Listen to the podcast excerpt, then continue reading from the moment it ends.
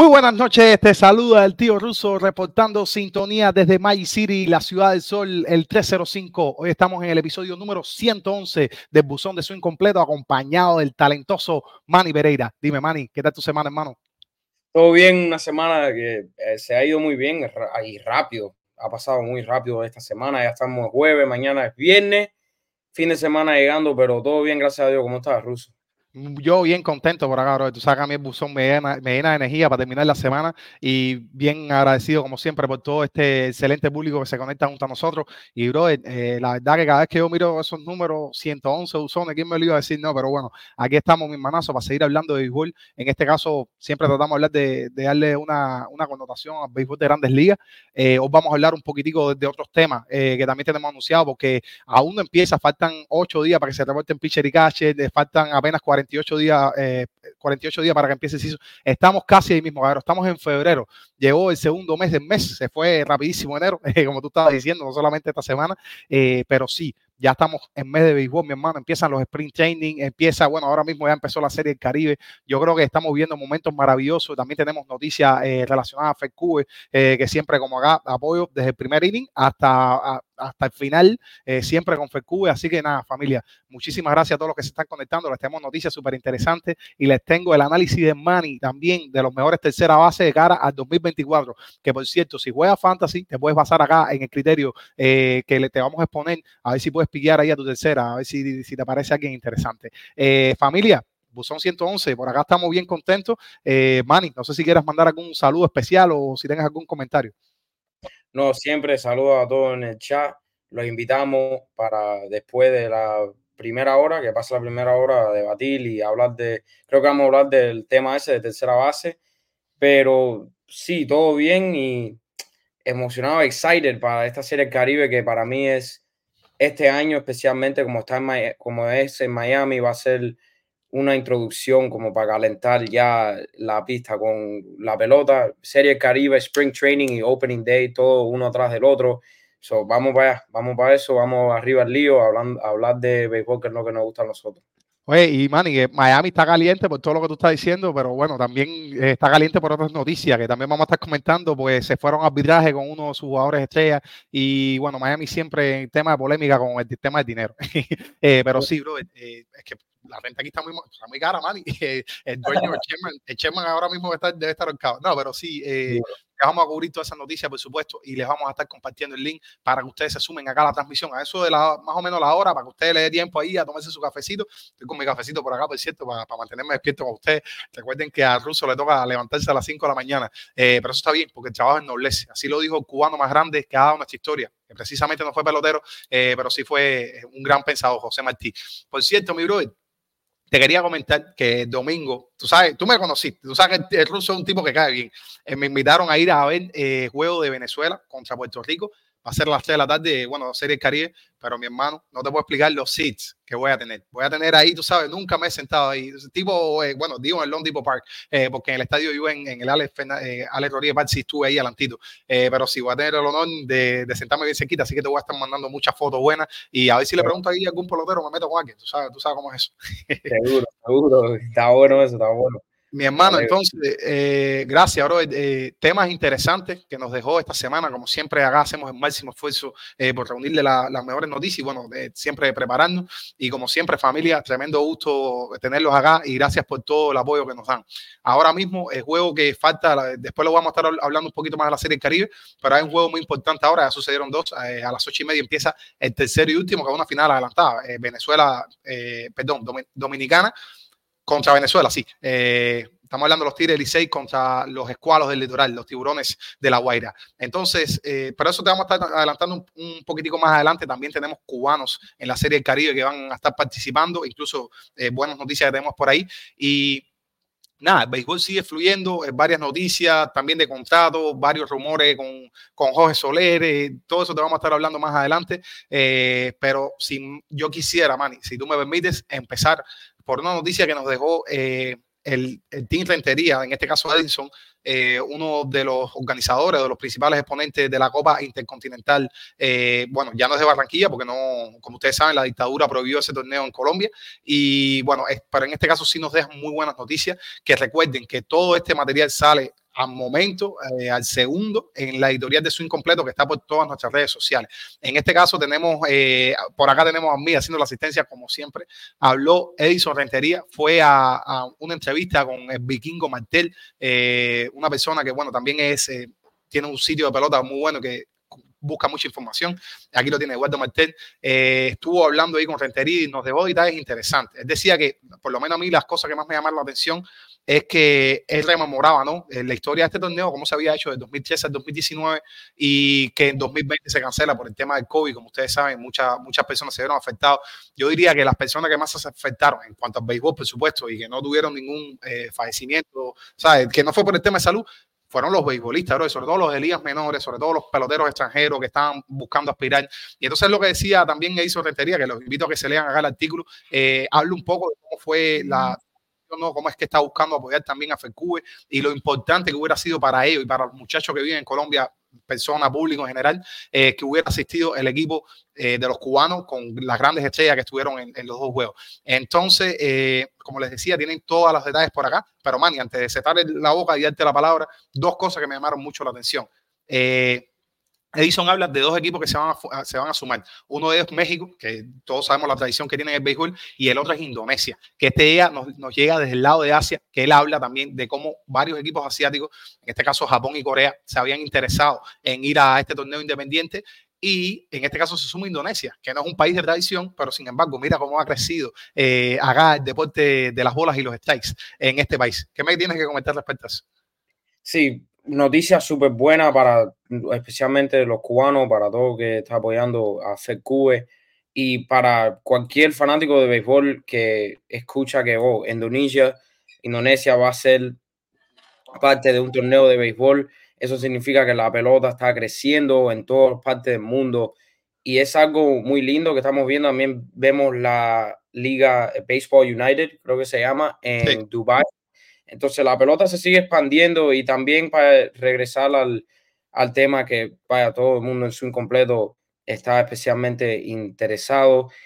Yo lo dije que yo confío, confío mucho en, en, este, en este trabajo y también confío en los Rentería, que son dos profesionales que aman mucho al béisbol. Estoy muy contento como cubano americano que están, nos están apoyando y nos están ayudando y han seguido echando para adelante eh, contra toda la controversia, aunque con todo lo que ha venido, siguen echando para adelante y, están haciendo todo lo que pueden para hacer este torneo una posibilidad y un sueño hecho real. Entonces, muy feliz con eso y muy feliz también con la parte de Indonesia y México, como tú, dije, como tú dijiste, que este torneo puede seguir creciendo y ojalá pronto podemos ver pelota de mucha calidad en la serie de Continental. Oye, eh, súper bueno ahí lo que comentas, Manny. Muy de acuerdo contigo, bro. Quería decirte también que la otra cosa que me llamó la atención, eh, Edison rememora por qué se llamaba antes la serie latinoamericana y era porque no incluía este equipo, eh, a los equipos asiáticos. En este caso, este año se acercaron, bueno, Corea, iba a también tener un equipo de Japón con peloteros de, la Liga del Pacífico. y que muy interesante esto, bueno, también hablamos de de Indonesia, pero Rentería es un detalle interesante. Él habla de que tocaron una puerta grande, que están tratando de salvar la serie aún para el 2024.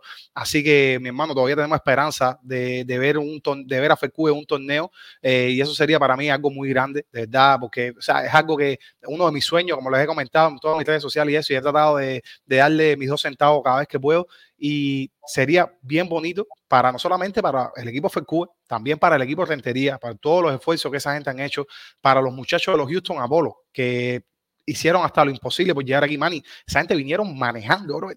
Esa gente hicieron hasta lo posible con una empatía simplemente con, es decir, con, con los peloteros, porque ellos saben lo que es eh, ser, bueno, ser pelotero y que no te dejen eh, participar por tu país, vamos, tremendo. Entonces sería muy bueno para el Team Rentería que ellos lograran rescatar eh, el torneo para este propio año y así ellos, bueno, dar un, un golpe fuerte en la mesa también dijeron que esto es un detalle que, me hace pensar, que tocaron una puerta grande y que vamos a ver hasta dónde llega para el 2025. Así que bien interesante todo lo que está sucediendo con respecto a esta noticia. desde acá, como siempre, le mandamos todo el apoyo a FECUBE, todo lo que bueno, que puedan eh, necesitar de nosotros. Aquí estamos como humildes servidores, eh, porque es, un, es nuestro equipo, Y de verdad que me siento muy contento por haberlo visto jugar y por haber, por ejemplo, cuando vi a Contreras, bro, que, que le eché la mano, man, y la mano Contreras, ¿sabes? No soy un tipo bajito, ni soy un tipo chiquito. La mano Contreras es por eso que tiraba tenedor, mi hermano, porque el tipo tiene una mano grandísima. Sí, sí, y entonces, bueno, nada, que, fue un, momento bien bonito, bro, y esperemos que se repita eh, y que verlos a ellos jugar, eh, jugar en libertad, eso es la cosa más grande del mundo. Eh, muchas cosas interesantes, bro. Vamos a, a movernos un poquito de tema. ya, ya, como conocen, habló Edison Rentería. Este, les invito a que busquen el artículo si quieren saber más con respecto a, este, a esta noticia. Pero bueno, vamos a movernos entonces un poquito, Manny, de tema y es algo que acá yo no nos puede faltar. En este caso estoy hablando de algo que se ha vuelto una eh, algo cotidiano en el programa y que siempre me recuerda a mi amigo Edgar que desde acá le mando un gran abrazo eh, porque siempre, bueno, tenía bien presente esta sesión y es, estamos hablando del episodio. En este caso estamos en buzón número 111, eh, número 11 que es el que vamos a, agarrar en este caso. Y dime a quién tú tienes por ahí, qué pelotero tienes con el número 11 tengo un pelotero que a lo mejor mucha gente no sabe de él, aunque apuesto que Arnaldo que está por ahí, a lo mejor sabe quién es él, porque Arnaldo es alguien que ah, le, encanta le, encanta la historia de la pelota, pero Paul Weiner, creo que se dice Weiner o Warner, me imagino que es Weiner, Paul Weiner, jugaba con los Piratas de Pittsburgh, zurdo, right field, alguien que fue, es uno de los mejores bateadores, quizás, de, maybe de todos los tiempos y que maybe mucha gente no lo conoce. Un Hall of Fame tiene su número, el número 11, retirado con los Piratas de Pittsburgh, 3152 hit y le decían el Big Poison, el, el gran veneno. Le decían eso porque estaban jugando en Brooklyn y cuando los dos están en Brooklyn todavía, y un fanático le, le, decía big person, persona grande, porque era muy grande, obviamente, Wayner. Le decía big person, big person, pero el acento de él de Nueva York era tan fuerte que ellos pensaban que él, que él estaba diciendo big poison. Entonces fue como una broma entre los compañeros de equipo, pero después eso salió a la prensa y, y se le pegó. Y todo el mundo, eh, hasta todavía, lo conocen como el Big Poison. Paul Weiner, right field de los Piratas, uno de los mejores que hemos visto, especialmente en su época, jugó en los 30 cuando estaba jugando Baberru, entonces por eso maybe fue un poco overlooked, como decimos en inglés, no fue un slugger tan grande, pero fue tremendo bateador, tuvo un año que batió 380, tres títulos de bateo, fue y OPS por encima de 900 varias veces en su carrera, Paul Winner. Interesantísimo, bro. No sabía que por eso era que le decían Big Poison Hall of Fame, de, de, de, de los mejores número 11 que, que, se han vestido. Y el tipo era un caballo. Nada más decirte que él no era muy alto. Lo que pasa que era, eh, era tan bueno bateando que por eso era que le, como que sí, reconocían su grandeza. Eh, y fue uno de los mejores bateadores, como, como tú comentaste, de la, de, la, sí, de la mitad de la década 20 en adelante. Esta es la historia bonita, bro, desde hace 100 años, que es increíble eh, que se estaban recogiendo estadísticas, man, y que si en aquel tiempo no se hacían pocas, ¿no? Pero sí había gente, muchachos jóvenes hablando en la radio y esas cosas. Bueno, a lo mejor no en la radio, pero sí en la esquina. Es decir, que el béisbol es una tradición muy bonita y recuerden que para aquel entonces no había eh, digamos, las ligas deportivas con la misma intensidad que existían en el béisbol, ni siquiera existían la, mayoría de las ligas profesionales que tenemos ahora, y el béisbol, digamos, como que era el único entretenimiento eh, o el mejor entretenimiento que había. Eh, y además, que se fue internacionalizando figuras eh, mundiales mediáticas eh, para aquel entonces. Así que los años 20, a pesar de la depresión, la gran depresión que hubo y todo eso en cuanto al béisbol, yo creo que fue muy positivo, porque ahí comienza la era viva, que es de 1920 hacia acá, y cambia, ¿no? Es uno, de los tantos cambios que hemos visto en la pelota. Hermano, excelente número 11, ese no la, no la vi venir, por eso que, viste, me gusta tener esta sesión. El que te tengo yo es Edgar Martínez. Eh, no, no creo que haya, otro bateador que el Gran Gar o el Papi, ¿no? Que le decían, no y Papi, le decían Papi, como el boricua, en este caso él es nacido acá, eh, pero se siente boricua. Eh, Hall of Fame, el primer designado que tuvimos ahí, siete títulos de bateo, eh, perdón, dos títulos de bateo, siete All-Star, cinco Super Slower, un tipo que dio 309 honrones y que tuvo un OPS ajustado de 147. Es decir, que fue mucho mejor que la media todo el tiempo que, que, batió. Y es verdad que Edgar Martínez, man, yo también en los videojuegos, pues trataba de siempre agarrarlo en lo, eh, para batear y eso, ¿no? Me lo pedía para mí, porque el tipo era una máquina, mi hermano, era una máquina y es verdad que eh, uno de los mejores bateadores de derecho en los últimos 50 años. ¿Cómo tú lo ves? Sin duda, creo, gran statement, pero lo que acaba de decir, uno de los mejores bateadores en los 150 años, en los últimos 150 años, pero creo que eh, sin duda es verdad, Hall of Fame, creo que fue el primer Hall of Fame eh, que, que fue puro designado. Tremendo bateador, alguien que fue parte de, de ese equipo Seattle que fue tan icónico. Así mismo. Lamentablemente nunca pudieron, pudieron ganar un anillo, que eso todavía me hace arrascar la cabeza. Pero Edgar Martínez sí, una leyenda en la pelota y una leyenda en la, eh, para todos los latinos. Oye, ese, esa gente tenía un equipazo, brother, en el 2001. Eh, hablando nada más, bueno, te voy a decir un nombre. 2001 es la 116 victoria. Edgar estuvo antes ahí. Eh, Ichiro Suzuki debutaba ese año. El gran, la gran leyenda japonesa eh, que próximamente va a ser saltado del Salón de la Fama. Vamos a, eh, aquí la pregunta es si entra con el 100% de los votos. Y Ichiro, que es un tipo muy interesante porque, digamos, los números modernos eh, que te llevan a analizar el béisbol no ponen a Ichiro como el valor que realmente tenía. Y esto es a mí lo que me gusta de la pelota, porque él es el hombre que rompe la sabermetría, él es el hombre que, que eh, digamos, rompe la sabermetría a lo mejor en la parte ofensiva, porque en la parte defensiva, nada que hacer. Los números prueban de que fue uno de los mejores right fit desde la historia. Eh, y la verdad que yo, yo te, bueno, Ichiro no fue el número 11, fue el número 51 en eh, toda su carrera, pero sí, es uno de los mejores jugadores que, que hemos visto que pertenecía a esos marineros de Edgar Martínez. 116 wins esa gente para perder con los Yankees, bro. algo que, que, se ha repetido sí. en la historia en varias ocasiones. Eh, pero es que los Yankees son los Yankees, bro, y los marineros, pues bueno, nunca han llegado a la Serie Mundial desde el 77, que fueron eh, fundados yo creo que eh, primero estaban como los pilotos y después que se cambian, ¿no? Eh, pero nada, eh, número 11 para ustedes, tenemos otros también que lo usaron por acá. En este caso quiero mandarle un gran abrazo a todos mis amigos venezolanos, Luis Aparicio, eh, Hall of Fame, que ellos tienen sí, la representación en Cooperstown de, lo, de la tierra de Bolívar. Y bueno, también tengo por acá a Batty Larkin, eh, Roy McMillan, Manny Mota, mira, Manny Mota también, relevista de los Dodgers. Eh, Brian Zimmerman, lo puedes recordar, Manny, era uno de los Mr. National, uno de, de sí. Y bueno, eh, Jimmy Rollins también de, lo, de, los que le tenía. Y el otro es Gardy, Brett Garnett, el, uno de los buenos peloteros que dieron los Yankees, que no fue el mejor outfitter ni mucho menos, pero sí se mantuvo eh, durante más de 10 años con, con, el equipo de los Pinstripe Pride. Eh, entonces, mi hermano, el número 11 fue, ya se, lo, se los pasamos acá. Yo creo que podríamos ir entrando entonces un poquito en, en el tema de que tenemos acá en la portada. Estamos hablando de la serie El Caribe, mi hermano, eh, que se está dando cita acá, como tú bien decías, en el Long Depot Park, en el Marlin Park, como yo siempre lo voy a decir toda mi vida, eh, porque eso salió de la gente, sí, yo, no, yo no diría que te lo pagué yo, ¿no? porque los contribuyentes en aquel momento no existía, pero sí, los talces todavía yo creo que se están pagando un poquito por ahí, así que sí. Si es mi estadio, digo que es Marlin Park y ya está, el Long por eso no me gusta. eh, pero nada, bro, estamos bien contentos de tener esta, la serie del Caribe por acá. El domingo voy a, sacrificar mi tiempo a mi familia y me voy a estar dando un saltico para ver ese juegazo, que debe ser también una de las finales adelantadas. Eh, antes de pasar a, bueno, a los resultados y eso, quiero comentar, que creo que lo tienes por ahí, los cubanos que van a estar participando en la Serie del Caribe para mantener acá informado a nuestro público. Sí, eh, jugando con Licey está Ariel Hernández, los, los dominicanos obviamente, Ariel Hernández, Jorge Martínez y Raúl Valdés. Después con Venezuela está Yacier Puig, Ariel Miranda, Miguel Romero. Con Nicaragua está Joaner Negrín.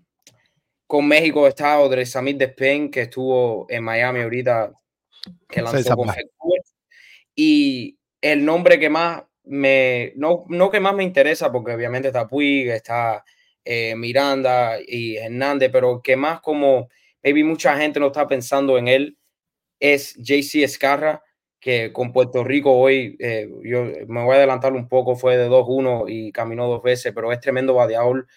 Es alguien que creo que va a ser un X Factor y un jugador muy valioso con Puerto Rico, que es un equipo que para mí va a ser, va a ser peligroso. Pero sí, están esos cubanos, son 1, 2, 3, 4, 5, 6, 7, 8, 9 cubanos jugando en la Serie del Caribe, representándonos y en Miami. Eh, bueno, man, y también tuvimos resultados, ya arrancaron en horas de la tarde. El primer juego no lo pude ver, el segundo sí estuvo muy bueno, bro. El segundo lo estuve viendo en el trabajo, no lo pude ver entero, pero sí eh, fiesta de batazo por todos lados, la gente de los Marlins quejándose, decir, los fanáticos los Marlins quejándose porque dice que ese estadio nunca hay jorrones, pues bueno, aquí en la serie del Caribe todo el mundo va jorrones y familia, no se pongan así, recuerden que también las grandes ligas, el picheo que se está enfrentando es distinto. Eh, pero bueno, nada, a primera hora tuvimos a la selección de Nicaragua enfrentándose a los boricuas, quedó 5 por 2 favorable al equipo eh, de la isla. En este caso, eh, los los Niggas abrieron primero el marcador, pero bueno, después se lograron recuperar. Y aquí tienen las mejores actuaciones gracias a, a Miguel por darnos la, eh, sí, la, la, perspectiva por acá. Como pueden ver, Chelsea Colbert lo tienen en pantalla, se fue 2-1, tuvo carrera de grandes ligas acá, en, este caso creo que está vistiendo la gorra de los Cincinnati Reds, eh, que hay un amigo de nosotros por ahí que le va a los Reds, pobrecito, compadre, no, no sé qué tiene que hacer con los Cardinals en este caso. no, pero sí, ojalá se conecte ahorita para estar, estar dando chucho acá, como decimos en buen cubano. Eh, y entonces, mi hermano, muy buen juego, muy buen juego, en este caso Nicaragua y Puerto Rico. ¿Cuáles son tus comentarios? Me decías que JC, JC tuvo, eh, tuvo su hit por ahí, cuéntame. Sí, su hit dos, eh, y caminó dos veces. Tuvo Chester Colbert, que también tuvo un two-way, también caminó dos veces, alguien que jugó tercera con Kansas City. Y eh, regresando a, bueno, hablando ahora de Nicaragua, Nicaragua batió ocho hits, entonces las dos carreras obviamente son poquitos, pero ocho hits, estaban moviendo la bola, moviendo corredores, lo que no pudieron eh, hacer lo suficiente para, para entrar carrera y hacerle este juego un poquito más interesante. Pero sí, yo no creo que no le doy mucho chance a Nicaragua para este torneo. Puerto Rico sí, pero lo veo bien 5 a 2 ganando Puerto Rico, avanzan y al final van a tener los, los pescados más, we say en inglés, bigger fish to fry. Los pescados más grandes que tienen que freírse, eh, que tienen que freír Puerto Rico es Venezuela y Dominicana, creo que ya están mirando un poquito adelante cuando se enfrentan a esos, a esos equipos. Oye, y por cierto, antes de pasar la página a mí, eh, jugó primera base. Esto es interesante porque ahí ven también la, polivalencia del muchacho, ¿no? Todas las cualidades que tiene, no solamente de la receptoría, sino que también te puede defender la inicial. Así que, mi hermano, pass up, tú sabes, como, como decimos la gente, la gente falló a darle fuerte. Eh, recuerden que ese, eh, este muchacho, bueno, tiene ya un hombrezón ya, ¿no? Pero él es graduado, al menos estudió ahí en FIU, y esto es bien interesante porque, man, esa es la universidad acá donde NDC y FIU y, bueno, UM son las universidades más populares, los colegios más, eh, eh, los colegios más populares en este caso que tenemos acá en Miami y donde van a estudiar, ¿sabes? Gente como tú, mi primo, mi sobrina, ahí está, tú sabes, ahí está todo el mundo estudiando. Así que bien contento ver eh, que también de ahí salgan buenos talentos, incluso con contrato de invitación al sprint training que este muchachón va a tener. Juego segunda. Sí, cuéntame. Sí, JC Scarra firmó con, con los Yankees. eso no es malo que voy a decir. Hoy, ahora con esta serie del Caribe, si él luce bien, y se siente bien entrando al spring training. Vamos si tiene chance llegar por lo menos maybe al, al roster 40 o quizás llegar a, a, grandes ligas desde el opening day. Le doy chance, es un bateador muy bueno y, y se lució en, en Puerto Rico este invierno. Pero sí, vamos al próximo juego. Oye, próximo juego fue con la banda de Curazao, que siempre lleva uno eh, lo, lo, lo, más fuerte que ellos tengan, siempre lo tiran toda la carne al asador. En este caso, mire, si me puedes ayudar poniéndome nada más un momentico el line-up eh, de, de, Curazao eh, para que lo vean, porque tiene jugadores de verdad de, de, alta, de alto calibre, al menos siempre son, digamos, lo, siempre tratan de llevar a, el, su fuerza.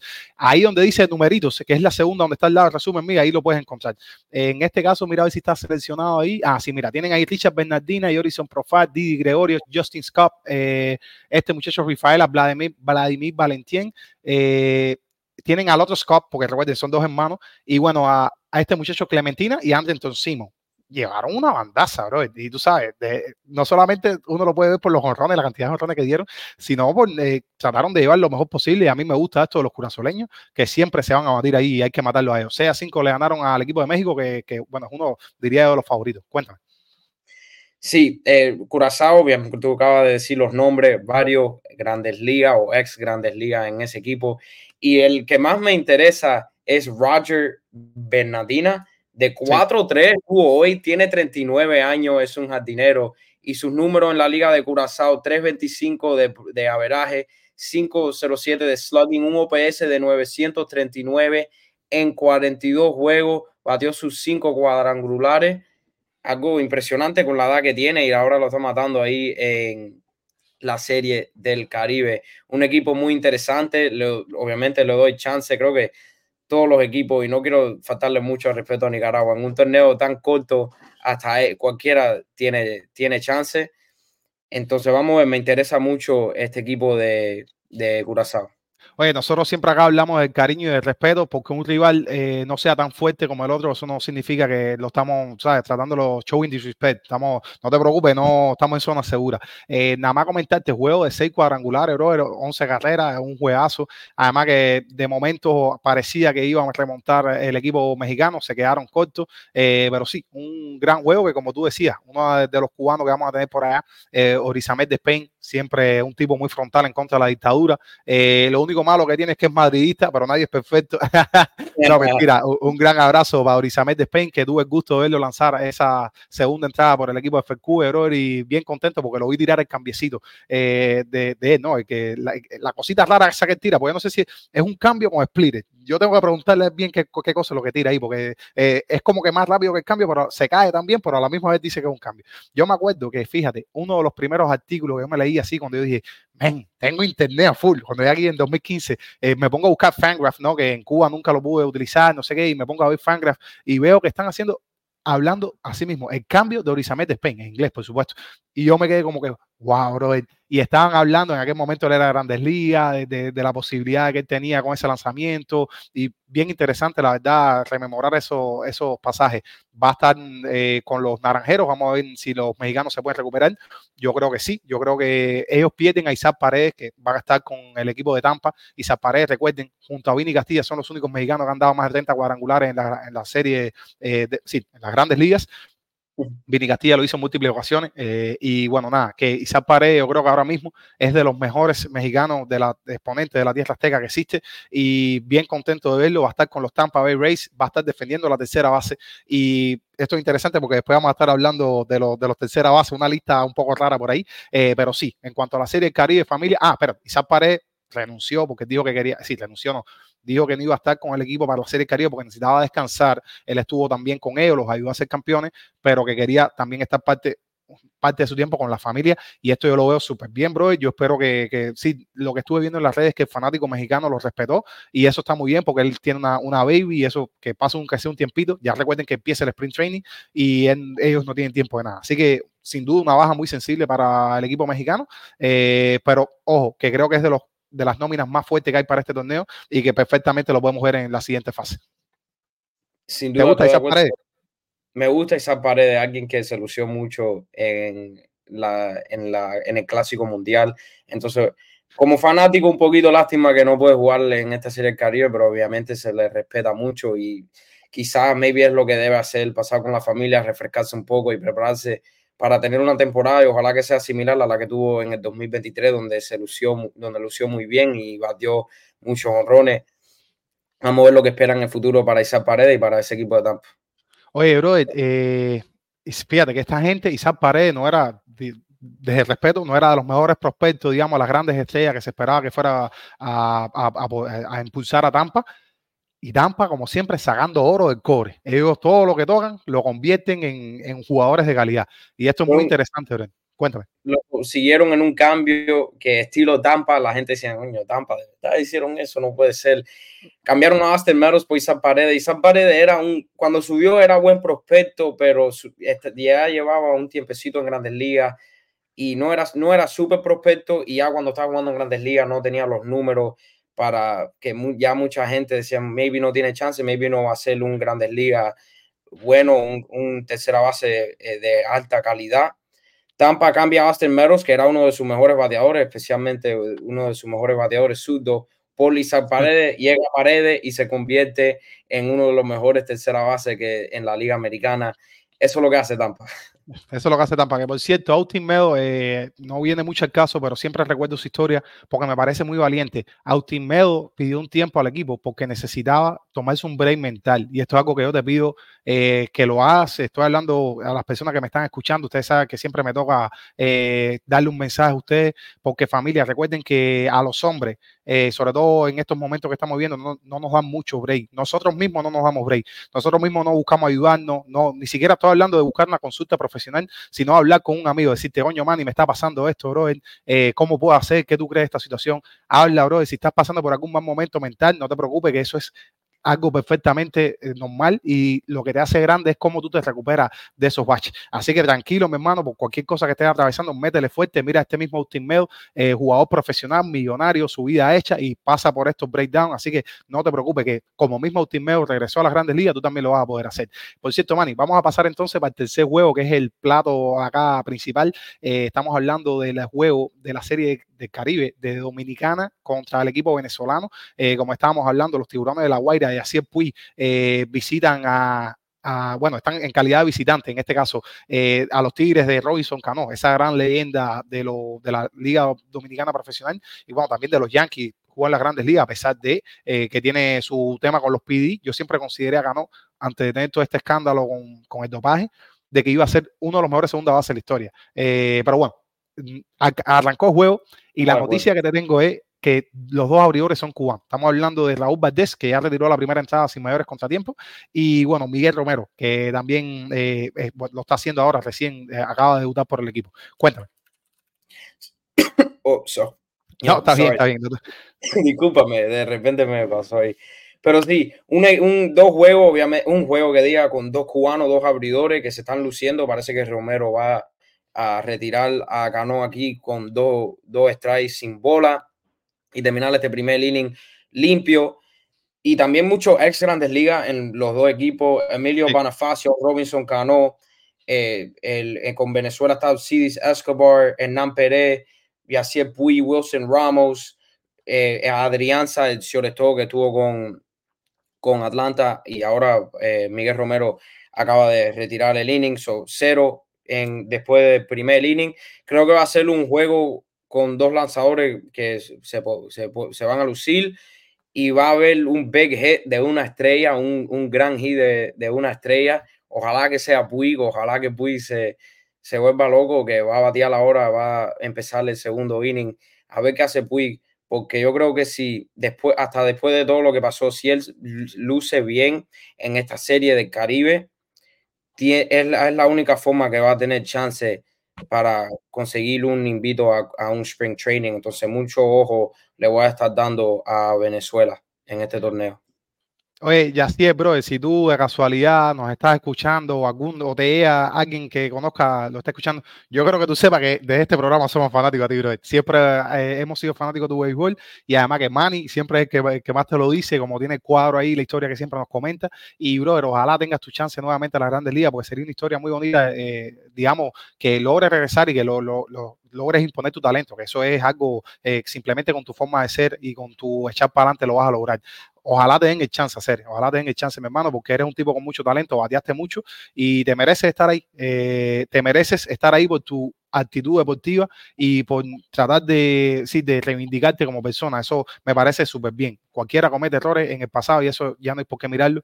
Lo que siempre digo, el americano es una persona muy severa, bro, es que cuando le hace la cruz a alguien le cuesta mucho quitársela. Yo espero que ellos reformen. Los últimos problemas que la vida te tuvo envuelto no fueron ni culpa tuya. Así que, Malera, déjame decirte algo, déjame decirte algo también porque quiero que te sientas bien hay muchos gringos que utilizaron los problemas que sucedió en Venezuela para hacer portada, para ganar view, para ganar like. Y es muy tonto de parte de nosotros pensar que los influencers cubanos son los únicos malos. aquí los influencers de cualquier parte del mundo siempre van a buscar tergiversar la historia, coger sus likes, lo que sea concéntrate en tu pelota, que hay muchos gringos que te apoyan y que están locos por verte en grandes ligas, porque me meto en los comentarios cada vez que veo un video, se lo mando a mis amigos y todo el mundo está claro que tú no empezaste la bronca, que tú, que tú estabas eh, fuera de todo eso. Así que nada, Ceres, mucha suerte para ti. Y hay que batir, hay que batir. Se fue la primera eh, completa de, por parte de ambos equipos. Retiraron también Miguel eh, Romero. Miguel Romero, por cierto, pelotero de Guaso de, de la provincia más oriental del país, de Guantánamo, eh, que ha estado por varias, eh, ha sido un trotamundo, ha estado por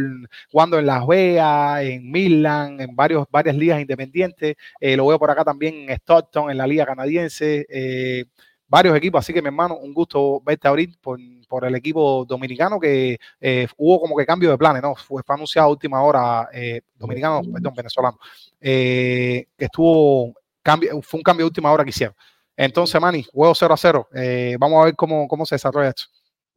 Seguro, un creo que va a terminar siendo un juegazo. Cuando terminamos el programa, voy directo al, a televisión para ver en los finales momentos de ese juego. Bien, manazo. Entonces, yo te propongo pasar, a, voy a pedirle una pequeña pausa a nuestro productor Estrella y te tengo una sorpresa. Te tengo una sorpresa, que es una sesión que, que, una, que vamos a estar dando el inicio eh, hoy en día. Así que, mire, si por favor me puedes acompañar con una pausa y estamos de, regreso rapidito.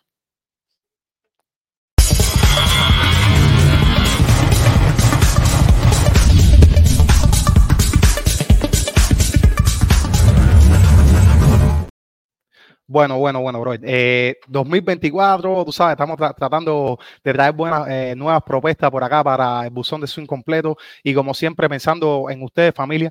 Así que nada, Manny, eh, me voy a robar los micrófonos por cinco minutitos, tres minutitos, porque hoy me complace anunciarles una nueva edición que se lo vamos a estar llevando semanalmente y es que al buzón de swing completo le ha llegado una nueva carta que se llama la carta curiosa, donde siempre nos va a traer una historia relevante, digamos, del pasado para entre nosotros analizarla acá.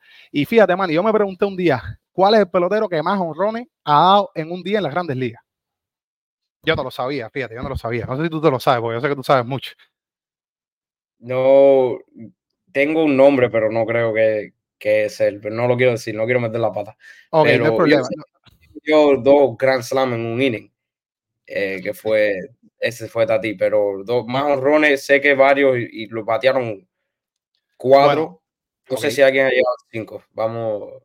Ok, fíjate, estás por ahí, estás por ahí, bro. Eh, Tati Senior, que bro, ese récord yo creo que nunca se va a volver a hacer, lo hizo con mis Cardinals, dos Grand Slam en un día. Pero fíjate, eso, eso es otro tema aparte. En este caso estamos buscando el pelotero con más honrones en un mismo día. Tú dijiste una, una, una respuesta cerquita, que es que los que han dado cuatro honrones, lo han hecho 18 jugadores, eh, han completado cuatro cuadrangulares en un juego, siendo el último cubano americano Julio Daniel Martínez, que por cierto todavía no tiene equipo, después le vamos a estar hablando un poquito más adelante de eso, que lo conectó cuatro honrones en 2017, fue la última vez que se conectó, no ha vuelto a suceder. Sin embargo, eso no responde a la pregunta porque es en un mismo día, ¿cuánto? En este caso, eh, hay dos peloteros que tienen el récord eh, porque se vieron beneficiados de una orden cartelera y pegaron cinco honrones en un día. En este caso, te, te voy a comentar que uno de ellos es un jugador de de los Cardinals, que ganó tres MVP en los años 40.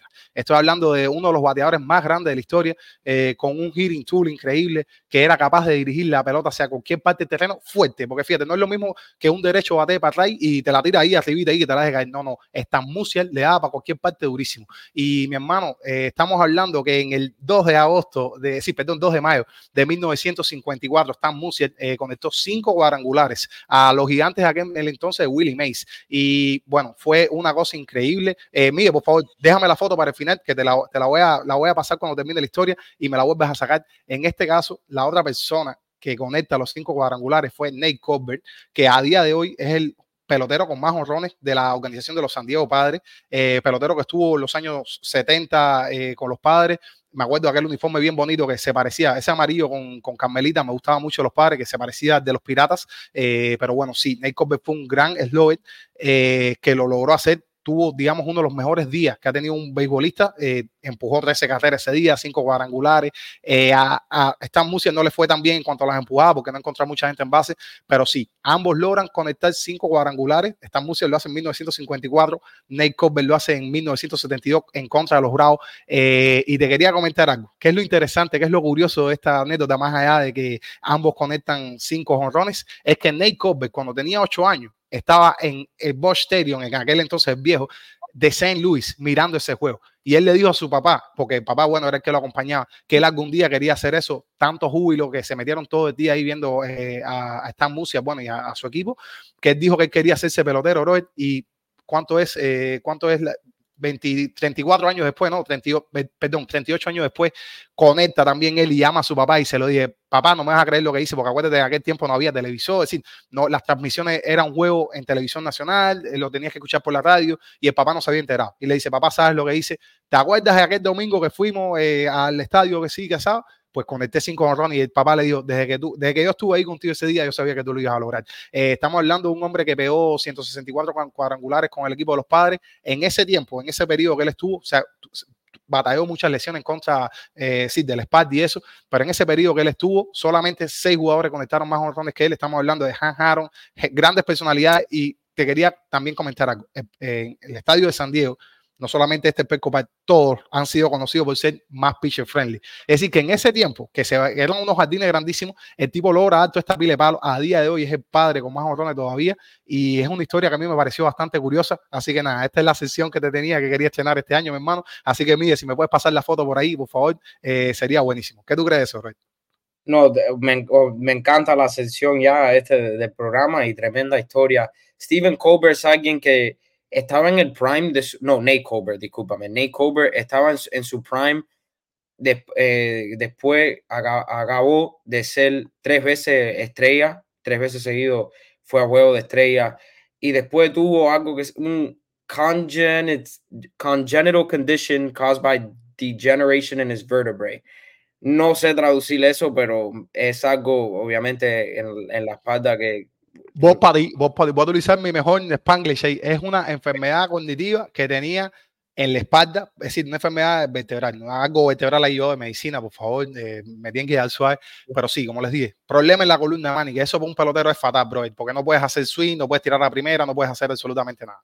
Nunca fue igual después del 1973, donde batió 270, 22 honrones y 80 impulsadas, bajó a 207 de promedio, 14 honrones, 50 impulsadas y después nunca tuvo un OPS por encima de 700 en una temporada eh, entera. Es algo muy lamentable, especialmente en ese tiempo donde la medicina no era tan avanzada. Entonces, era, es alguien que a lo mejor nos olvidamos de él porque obviamente no tuvo una carrera no, no pudo tener una carrera llena, una carrera full, pero uno de los mejores sluggers de esa época donde, eh, que estuvo en, en, su prime en ese, poco, en ese poco tiempo. Bueno, mi hermano, eso son de las preguntas así que yo me levanto un día y me gusta hacerme y las historias que uno encuentra que te levantan la ceja. Y estamos hablando, Manny, eh, 18 años de diferencia, más nadie lo ha, lo ha podido hacer. Eh, ahorita le sumé un poco de años de más. Y qué, ¿sabes? Qué, qué, qué bonito que, que lo, rememorar que este haya existido la coincidencia, bro. Además que ha sido eh, ha sido probado, ¿no? Le preguntaron qué día era, dice que se acordaba que era un domingo, pero no se acordaba la fecha exactamente, incluso después confirman, es decir, que es una historia verídica y es de las cosas bonitas bonita que, que tienen las grandes ligas, cuánta historia, cuántos años eh, de verdad tenemos. Y nada, familia, esta es la, la, carta curiosa que nos llevó a Buzón de su incompleto, espero que haya sido de su agrado y la semana que viene eh, vamos a estar recibiendo otra, vamos a ver si se la mandan a Manny eh, y a ver qué, qué, les tenemos por acá. Eh, esta era una de las sesiones que les teníamos, vamos entonces a pasar... Eh, eh, ya que estamos hablando, Manny, de los padres, hicieron una contratación muy importante. Hablando de noticias actuales, eh, estamos hablando que firmaron un relevista y este bullpen está tomando una forma, Manny, que me gusta mucho. Eh, con Mike Shield, recuerden que van a estar estrenando director en, este año. Vamos a ver cómo les va. Wandy Peralta firma con los padres, se lo quitan de, de las manos a los Yankees y dame tu opinión acerca de esta firma. Sí, los San Diego Yankees, no, es broma. Los San Diego Padres eh, eh, han quitado, bueno, el staff de picheo de ellos muy similar a lo que tuvieron los Yankees el año pasado, para darle un poco de contexto. Michael King, ex Yankee, eh, Randy Vázquez también, ahora Wandy eh, Peralta y también creo consiguieron a Johnny Brito, si no estoy eh, en, el, en, el, cambio de Juan Soto. Me gusta, me gusta este bullpen, como tú dices, está cogiendo una forma muy interesante. Tienen mucha balanza con Yuki Matsui, que firmaron de Japón, un zurdo, y también a, Tom Cosgrove, que el año pasado tuvo una, una estadística que, eh, que en 50 innings, 1.75 de promedio de carreras limpias, se lució muy, muy, muy bien. Wandy Peralta, ya sabemos lo que, lo que puede ser, por lo menos yo que lo, lo pude ver mucho aquí en Nueva York. Promedio de carreras limpias de 83 ha sido el surdo en el bullpen en los últimos dos años como que más reliable eh, de los Yankees, que los Yankees podían, han podido contar con él más de Chapman eh, en, el, en el 2022. Obviamente fue su peor año. Chapman se ha lucido, ha lucido mejor y, está mucho mejor que eso. Pero Wandy Peralta ha sido un, uno de los relevos, yo creo que más underrated. La gente no habla suficiente de él.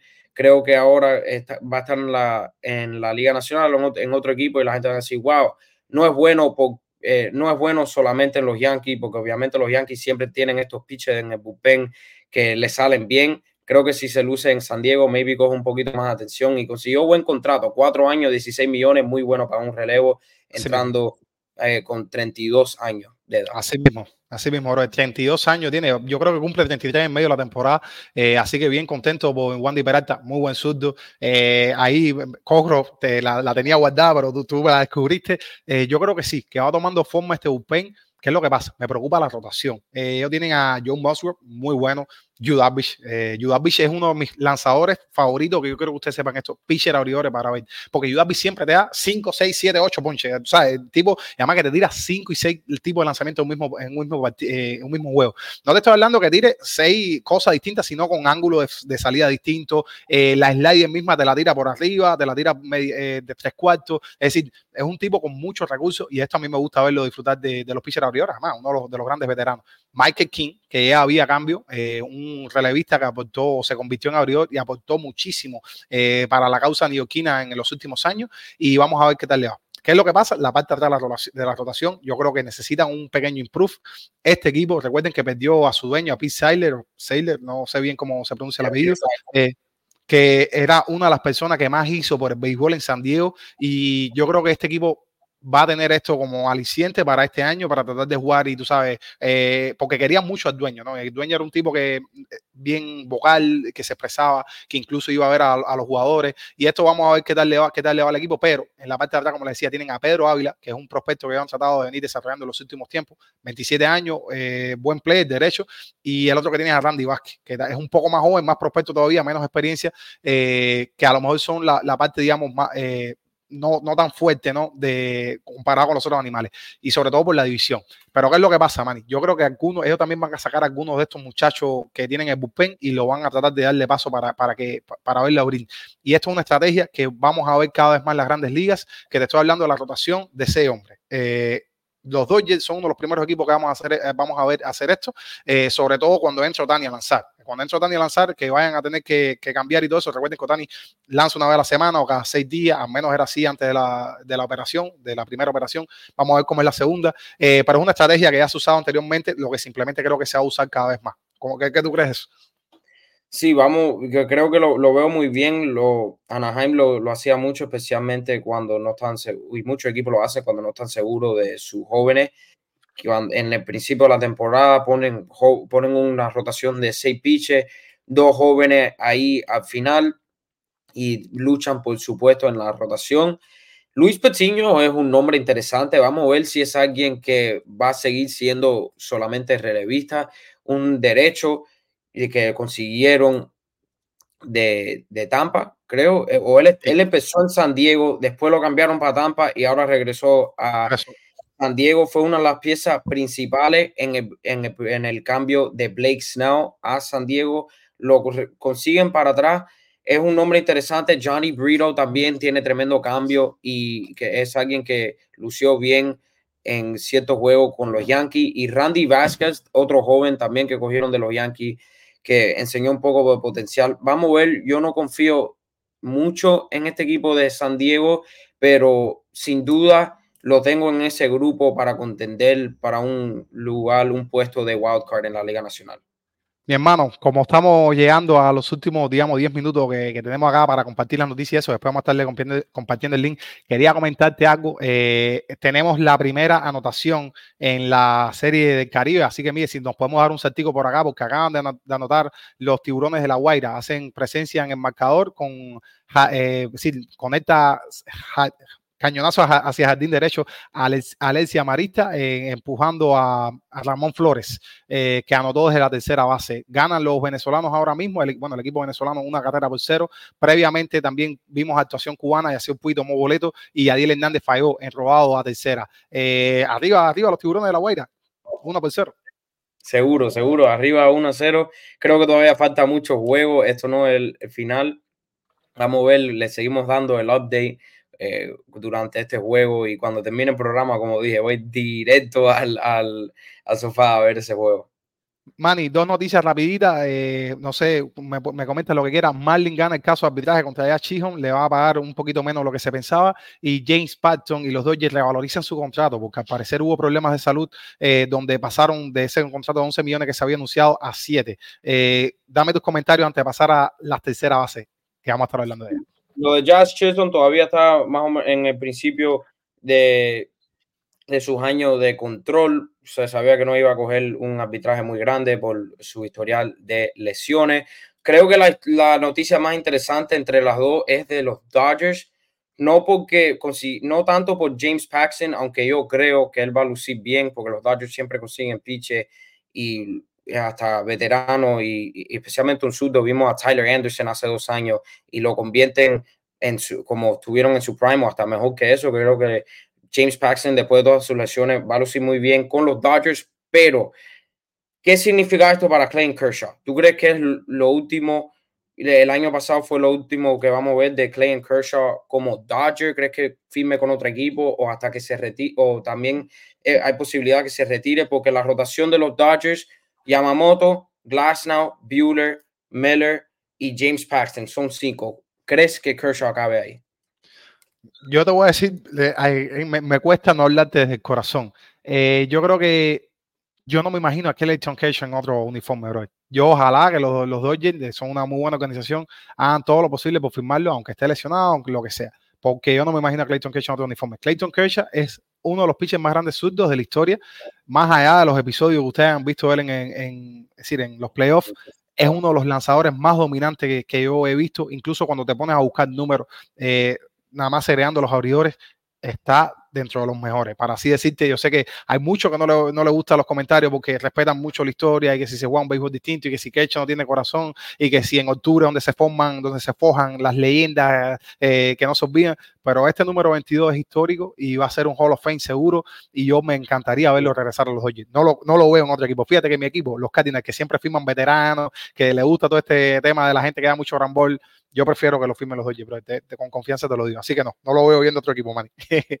no sé dónde va a caber, yo sé, no sé si él quiere un puesto de, lo, él no va a salir de bullpen, ¿dónde va a entrar? Eh, yo sé que no tiene mucho historial de, de lesiones, pero tú ves a Clayton Kershaw haciendo como un Swiss Army Knife, como decimos en, en, inglés, alguien que puede salir de bullpen, darte tres o cuatro innings, cuando se lesiona un abridor, entra a la rotación.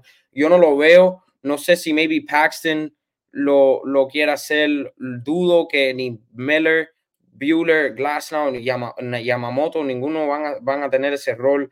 Lo veo raro y no creo que van a tener un, una rotación de seis, aunque Walker Bueller regresando de, de Tommy John, James Paxton, eh, mucha historial de lesiones, y Tyler Glasnow también, historial de lesiones, y Yamamoto tiene que ajustarse a una temporada de grandes ligas comparando, comparado con la de Japón, un poquito más huevo. Entonces, es raro. Pues, eh, hay posibilidad que tengan una rotación de, de seis. No creo que lo vayan a hacer. Y Kershaw quizá vaya a Texas, que eso ha sido rumor hace mucho tiempo. Pero no sé, no creo que va a regresar con los Dodgers y pensando con la, con la mente. Pero yo, igual que a ti, pensando con el corazón, como que yo no lo veo con otro equipo, pero está, está complicada la situación. Gracias, gracias por ayudarme ahí, porque yo no, no, me atrevía, mi corazón no me dejaba. Entonces, Manny, eh, sé que te ofendiste mucho eh, entre semana cuando viste la, la lista eh, que sacó MLB Network. Eh, eh, vaya, como siempre, porque no, no, puedo decir que te haya gustado ninguna. En este caso, hablando de los tercera base, que es una posición bien caliente, donde tenemos gente buenísima va a poner. En este caso, acá la, la está poniendo Miguel en pantalla, gracias a Miguelón, de los mejores tercera base doctor Dieno, en este caso por MLB Network, es decir, por su especialista. Eh, están dando a Austin Riley, José Ramírez, Manny Machado, Rafael Devers, Alex Bregman, Gunnar Henderson, Nolan Arenado en el 7, Max Monsi, este me llamó poderosamente la atención, y Zap Paredes, mira que estuvimos hablando de él, no sabía que se había colado en esa lista, y Justin Turner, el veterano, que posiblemente no juegue ni un juego en tercera base y sea más designado a otra cosa. ¿Cómo tú lo ves? La peor lista que, ha salido de MLB Network, y eso es diciendo mucho. Si ustedes siguen estas listas, eso es diciendo mucho es la peor lista de, me voy a tirar al agua, es la peor lista de cualquier plataforma de noticias deportivas que yo he visto que en mi vida. No sé si lo dije bien. Si, si dije, lo dijiste perfecto. En español castizo lo dijiste. De verdad que yo no sé lo que usan ellos. No lo entiendo para nada. Parece que no valoran la defensa. Justin Turner casi, yo creo que no sé muy, yo puedo buscarlo, pero yo creo que él jugó más segunda base que tercera el año pasado. Si no, yo no tengo duda que combinando su, su juego en segunda y, y como designado fueron más que, que jugando tercera. Devers estuvo ahí el año pasado y Devers es tu cuarto de eh, tercera base. Como Turner va a ser el, el, un top 10, no jugó tercera el año pasado. No veo, no veo. Eh, y eso es ni, eso ni, ni, lo, ni lo principal. Nolan Arenado, ¿qué hace Gunnar Henderson mejor que Nolan Arenado? Aparte de correr. ¿Qué hemos visto en grandes ligas? Quizás puede decir defensa después de un año malo que tuvo Arenado, que bajó, tuvo su peor UZR, su peor auto, todas las métricas defensivas fueron su peor de su carrera. Él empezó muy, muy mal. Eh, te doy eso, pero después su segunda mitad estuvo bestial. Creo que él se va a lucir el año que viene, eh, eh, ahora en el 2024. Pero ¿qué hace Connor Henderson mejor que Arenado? ¿Qué hace Bregman mejor que Arenado? Creo que puedo decir eso también. Devers batea un poco más que Arenado, pero el guante de Devers, yo, cada post que yo veo de Rafael Devers, la gente de los fanáticos en Instagram y los fanáticos de Boston dicen que se parece un niño de 12 años fiteando. Yo no digo eso, pero eso es lo que dicen la gente, los lo que son, tienen mucha pasión con este deporte. Pero no, no, sé, la lista está eh, muy, muy mala. Yo no lo voy a gastar mucho tiempo hablando de él porque tenemos una lista que está Dame tu lista entonces, dame tu lista entonces, los mejores tercera base para el 2024. Esta lista que estamos haciendo es una proyección. No me estoy basando del año pasado ni tanto de un poquito de, de años anteriores, pero principalmente yo estoy proyectando para este año que viene ahora, que creo que Miguel se equivocó con el puesto número 5 con la foto, pero bueno, está bien. Vamos para allá. Arena, déjame ver si busco eh, la lista que lo tenía aquí. Ok, Arenado, número uno. Lo, lo acabo de decir. Creo que después de uno de sus peores años va a subir sus números en todo sentido de la palabra. Y San Luis pues, lo veo teniendo un mejor año. Creo que Arenado se va a lucir. Nada más tiene 32 años. Eh, señores, vamos a ser eh, honestos. No creo que se va a poner tan viejo tan rápido. Creo que se va a lucir. Después de sus años malos, Arenado siempre ha tenido un bounce back. Todas las estrellas lo hacen. Arenado es uno. Alex Bregman entrando a su año de contrato. Bregman ha tenido un poquito de lesión en los últimos años. El año, que, el año pasado sí pudo jugar. Sus números estuvieron bien jugó bien en, en los playoffs, creo que va a coger otro paso un poquito similar como los años, creo que de 2018, 2019 o 2017 por ahí, donde él tuvo números hasta de top 5 de MVP. Creo que lo va a hacer otra vez, entrando en su año de contrato y eso va a ser complicado para Houston. Manny Machado, otro también, después de un año malo, siempre ha tenido un año bueno. En el 2019, su primer año después de firmar su primer contrato de 300 millones, sus números bajaron entró a 2020, el año de COVID, los números subieron otra vez y después la temporada llena de 2021, numerazo, mejores entre los top two, mejores tercera base de las grandes ligas. José Ramírez, no me voy a demorar mucho con él. Eh, su defensa ha mejorado y batea a las dos manos, uno de los mejores bateadores que hay en grandes ligas. El número 5, ah, yo creo que es Ryan Mountcastle, pero yo no di ese nombre. Que Brian Hayes es el que está en mi lista. Que Brian Hayes, su segunda mitad el año pasado, no voy a dar su número full, pero es un es tremendo talento. Su segunda mitad, 2.99 de averaje, 10 honrones después de tener 5 en la primera mitad, 29 impulsadas en 49 juegos.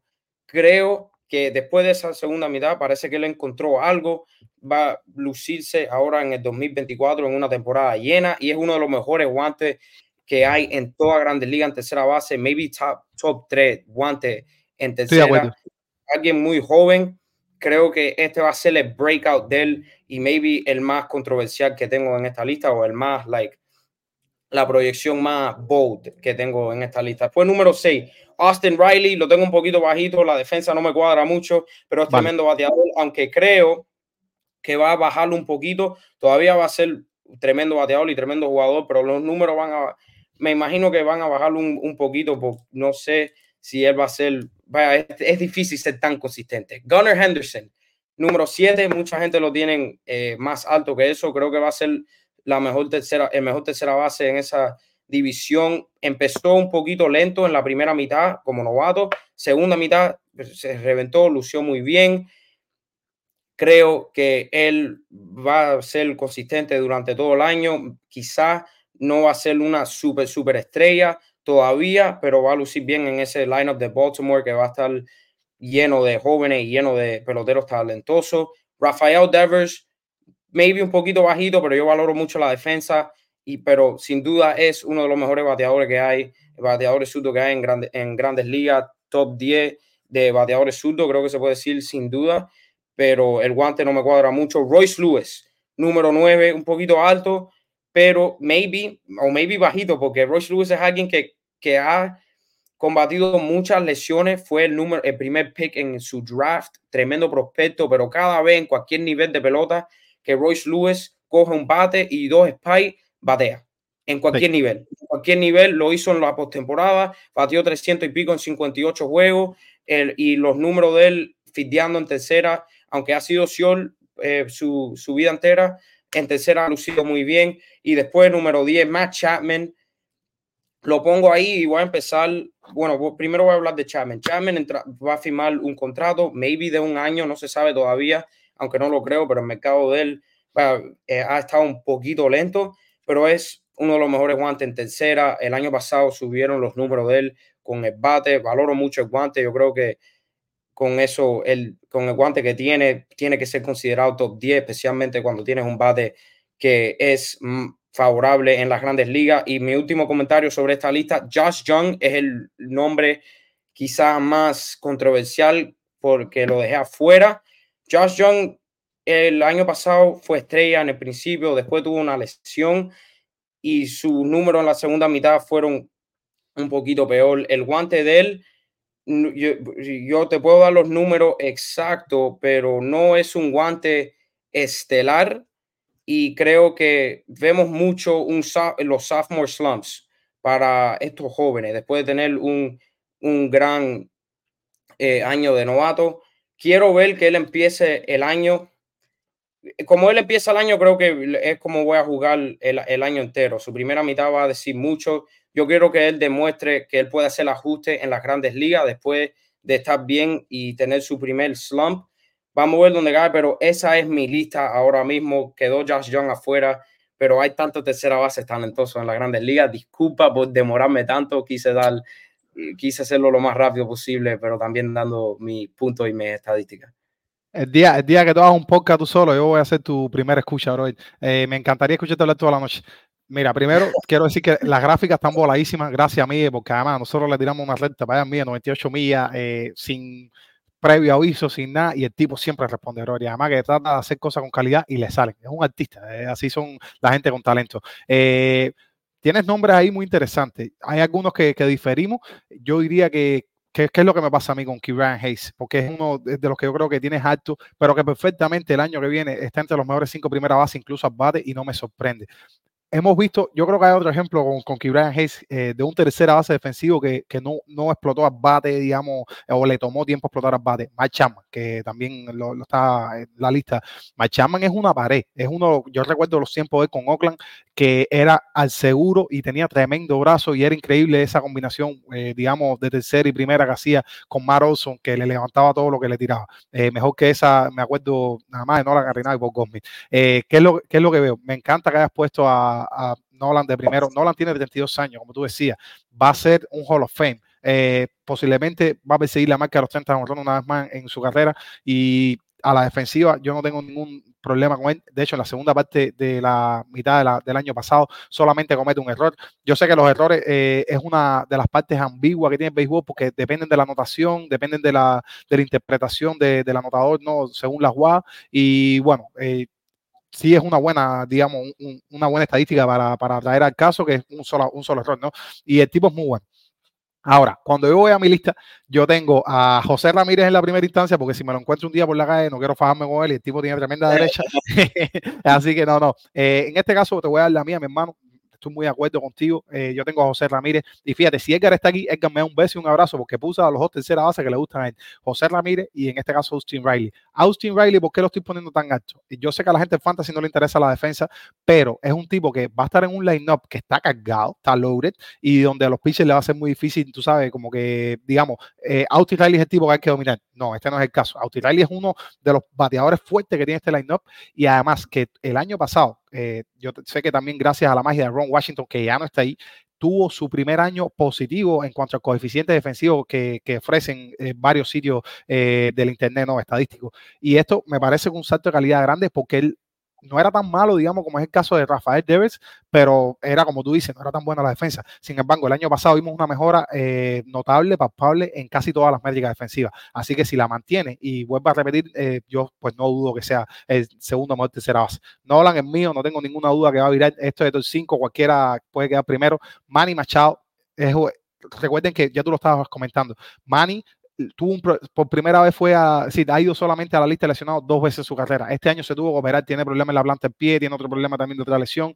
Y si eh, logra limar todas esas perezas que tuvo con la salud, pues está ready. Manny Machado es uno de los grandes, grandes tercera base que si sigue poniendo números y se mantiene por muchos años va a tener un caso, un expediente bueno para Cooperstown que se pueda analizar.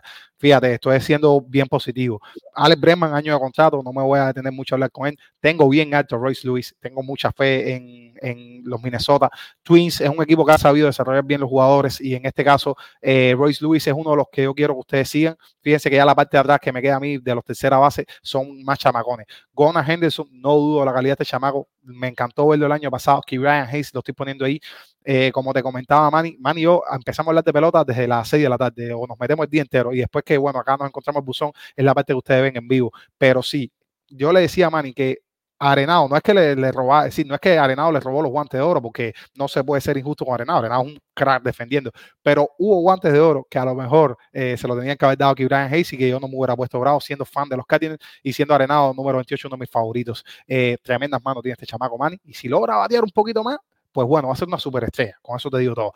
Carita Devin está lo pongo a bravo que le doy bastante valor a la defensa en, en, en, este caso, pero es de los, de los bateadores, estos tres de los tercera base. Quiero que ustedes tengan eso en cuenta. Y el último caso que tengo es a Josh Young, porque creo que tuvo mala suerte el año pasado con la lesión. La lesión que tuvo Josh Young, siempre se la recuerdo, fue una línea que él intentó atrapar, el guante se le rompe y le rompe, un, le fractura un dedo. Y esto lo sacó por la conferencia de novato del año, eh, por jugar, ¿sabes? La parte final de la temporada, que fue algo eh, tremendamente espectacular para el equipo de los Texas. Eh, y bueno, nada, esta es la, mi lista que les tengo. Hay otros nombres, Manny, que yo creo que, que pueden empujar. Hay algunos que a lo mejor te, lo digo y no, no, te gustan mucho, pero igual yo te los voy a traer. Eh, el primero que te tengo es Anthony Rendon. ¿Tú crees que Anthony Rendon puede hacer dentro de los mejores? Vamos a suponer que 30 terceras bases. ¿Tú crees que Anthony Rendon puede estar entre los mejores 15? Tú sabes que, tú sabes que, yo sé que tiene la calidad, pero yo pongo a Rendón en que como no puedo confiar en él hasta que yo lo veo, yo lo pongo en esa. Vale. Está bien, no lo pones. Te tengo otro, te tengo otro. Te tengo bueno, otro. dale, métele. Tú me dices si sí o si no, y si quieres hablarlo, bueno, pues bueno, sin problema ninguno. Ah, y por cierto, familia, ahí les compartimos el link. Estamos llegando ya sobre los 60 minutos de este programa. Ahora mismo te voy a dar la actualización de todo lo que está pasando en la serie Caribe, no te preocupes. Eh, pero bueno, nada, aquí te espero. Así que ya tienes el link por ahí, por si quieres entrar. Mira, empieza a mandarme gente para acá. Jay Burger, eh, coño, tenemos acá gran Alain Fontanile, mi hermano. La gola, gola, gola. Acaba de meterse Puy. Raúl Valdés tirando 80 millas, se metió a Puy ahora, facilito. Hermano, la maña, ese, tú sabes, Va- Valdés está, Valdés está lanzando desde, desde cuándo, ¿Desde el 96, eh, que él empezó con, con el En equipo. La de- Habana, en el equipo. Habana, en el equipo Habana. Sí, sí, con los vaqueros. Manny, Eh, Manny, déjame explicarle a Manny, no es industriales, Habana. Es Claro. aparte de industriales, oíste, para que no piense que industriales. no, eh, ¿Qué hola, eh, caballero? ¿Cómo hola? Rápido, ¿cómo hola? ¿Todo bien? Todo bien, todo bien. felices, bro, felices Manny. de la vida. Austin Riley es la mejor tercera base de Grandes Ligas, papi. Ese blanco, Bueno. ese blanco, el día que yo fui al estadio, dice Mangel López, mi respeto para Angelito. Mira el 27 ese como está. Papu, ese blanco. Y estaba a casualidad que el ruso lo mencionó ahorita, aquí en Tropicana. Ron Washington le tiraba así, pa, pa, pa. Ahí antes del partido, te digo, ahí afuera del banco, ahí le estaba tirando una bolita a Ron Washington a, a, a Riley. Ese blanco está, Manny. Asqueroso, papu. Está duro. No, es bueno. Lo- yo estoy proyectando, yo no estoy diciendo, no me estoy basando muy, tanto a, a lo del año pasado, estoy proyectando este año 2024. Después de tener tres años consecutivos tan estelares, creo que va a coger un pasito un poquito para atrás, especialmente con el guante que ya no, no está muy bien, su rango defensivamente, hablando analíticamente, está, está negativo. Pero creo, que- creo que va a haber ta- tercera base este año que van a hacer breakout, que van a tener unos añazos. No es tanto hablando mal de Austin Riley. Creo que van a haber tantas tercera base buenos este año que a él lo voy a bajar un poquito, pero es una superestrella. Yo no tengo duda de eso, especialmente Ajá. con un bateador, uno de los más uno de los derechos más intimidantes que hay en Grandes Ligas hoy por hoy. Yo no tengo duda de eso. Pero estoy valorando está, está, está suplementando a, a, a gran Larry Wayne, a Larry Ah, Wayne. Wayne, Sí. Y Larry Wayne Jones, Larry Wayne Jones, Chipper. Keep it. Yeah. Natural de Jacksonville, natural de Jacksonville.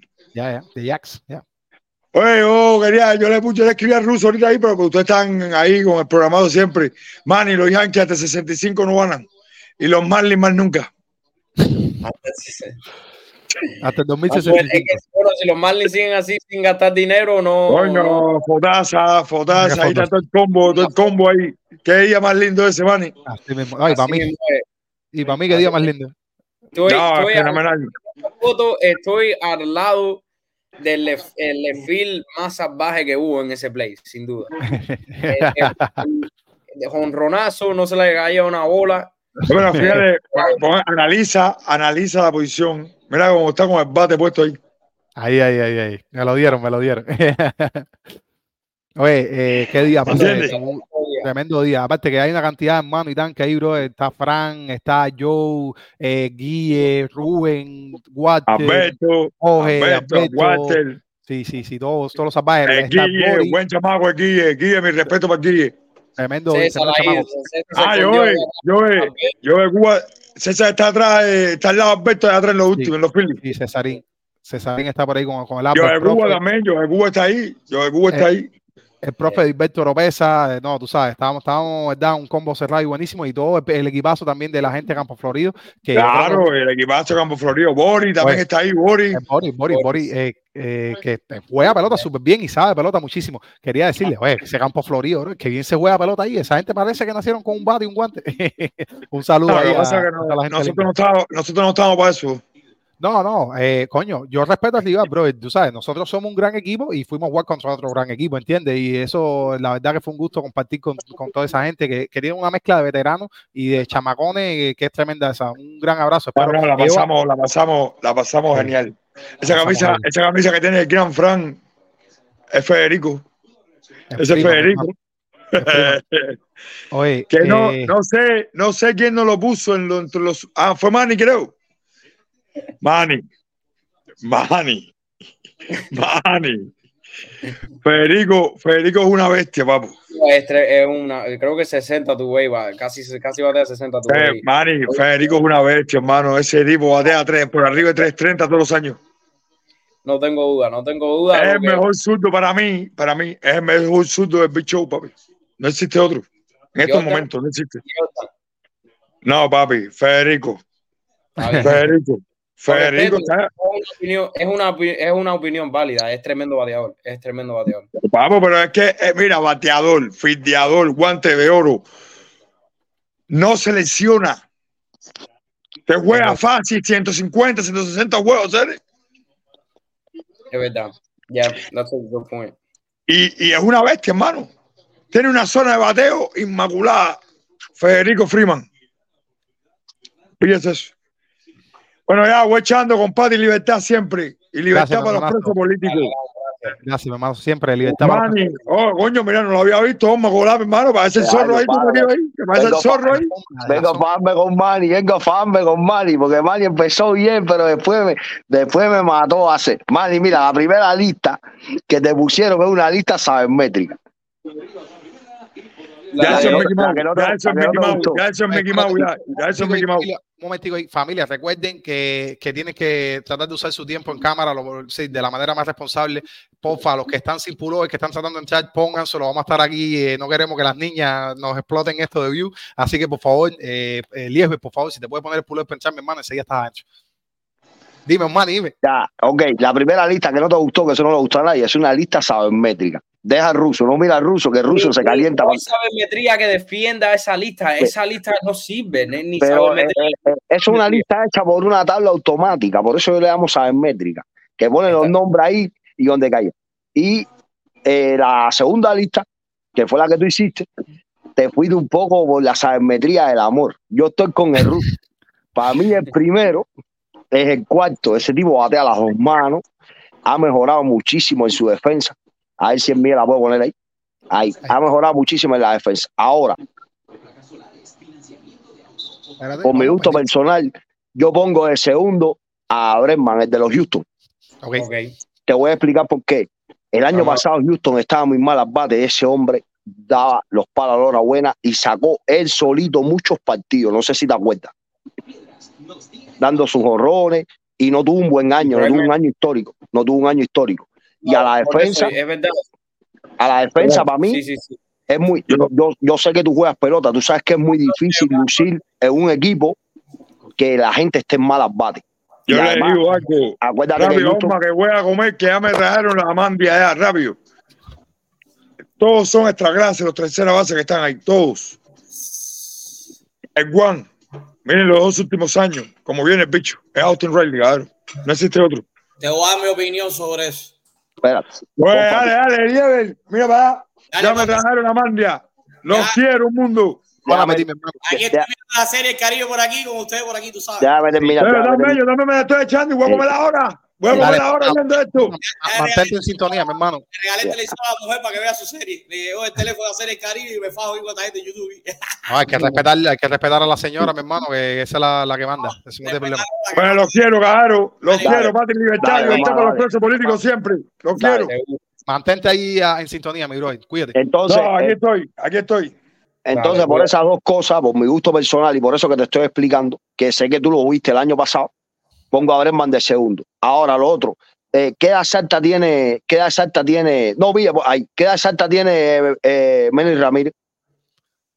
Machado, ¿Cómo? tú dices. Eh, Machado. Machado. ¿Qué edad tiene Machado ahora en estos momentos? 32. ¿no?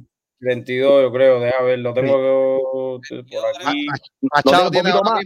Sí, no, tiene cumplir 31, 22. Ah, 32. Va a cumplir 32. 32. Sí, Ya. el 6 de julio. Yo no sé, yo no sé, yo no sé qué pasa, pero eh, yo como que siento que él le está costando jugar- eh, trabajo jugar los 168 juegos.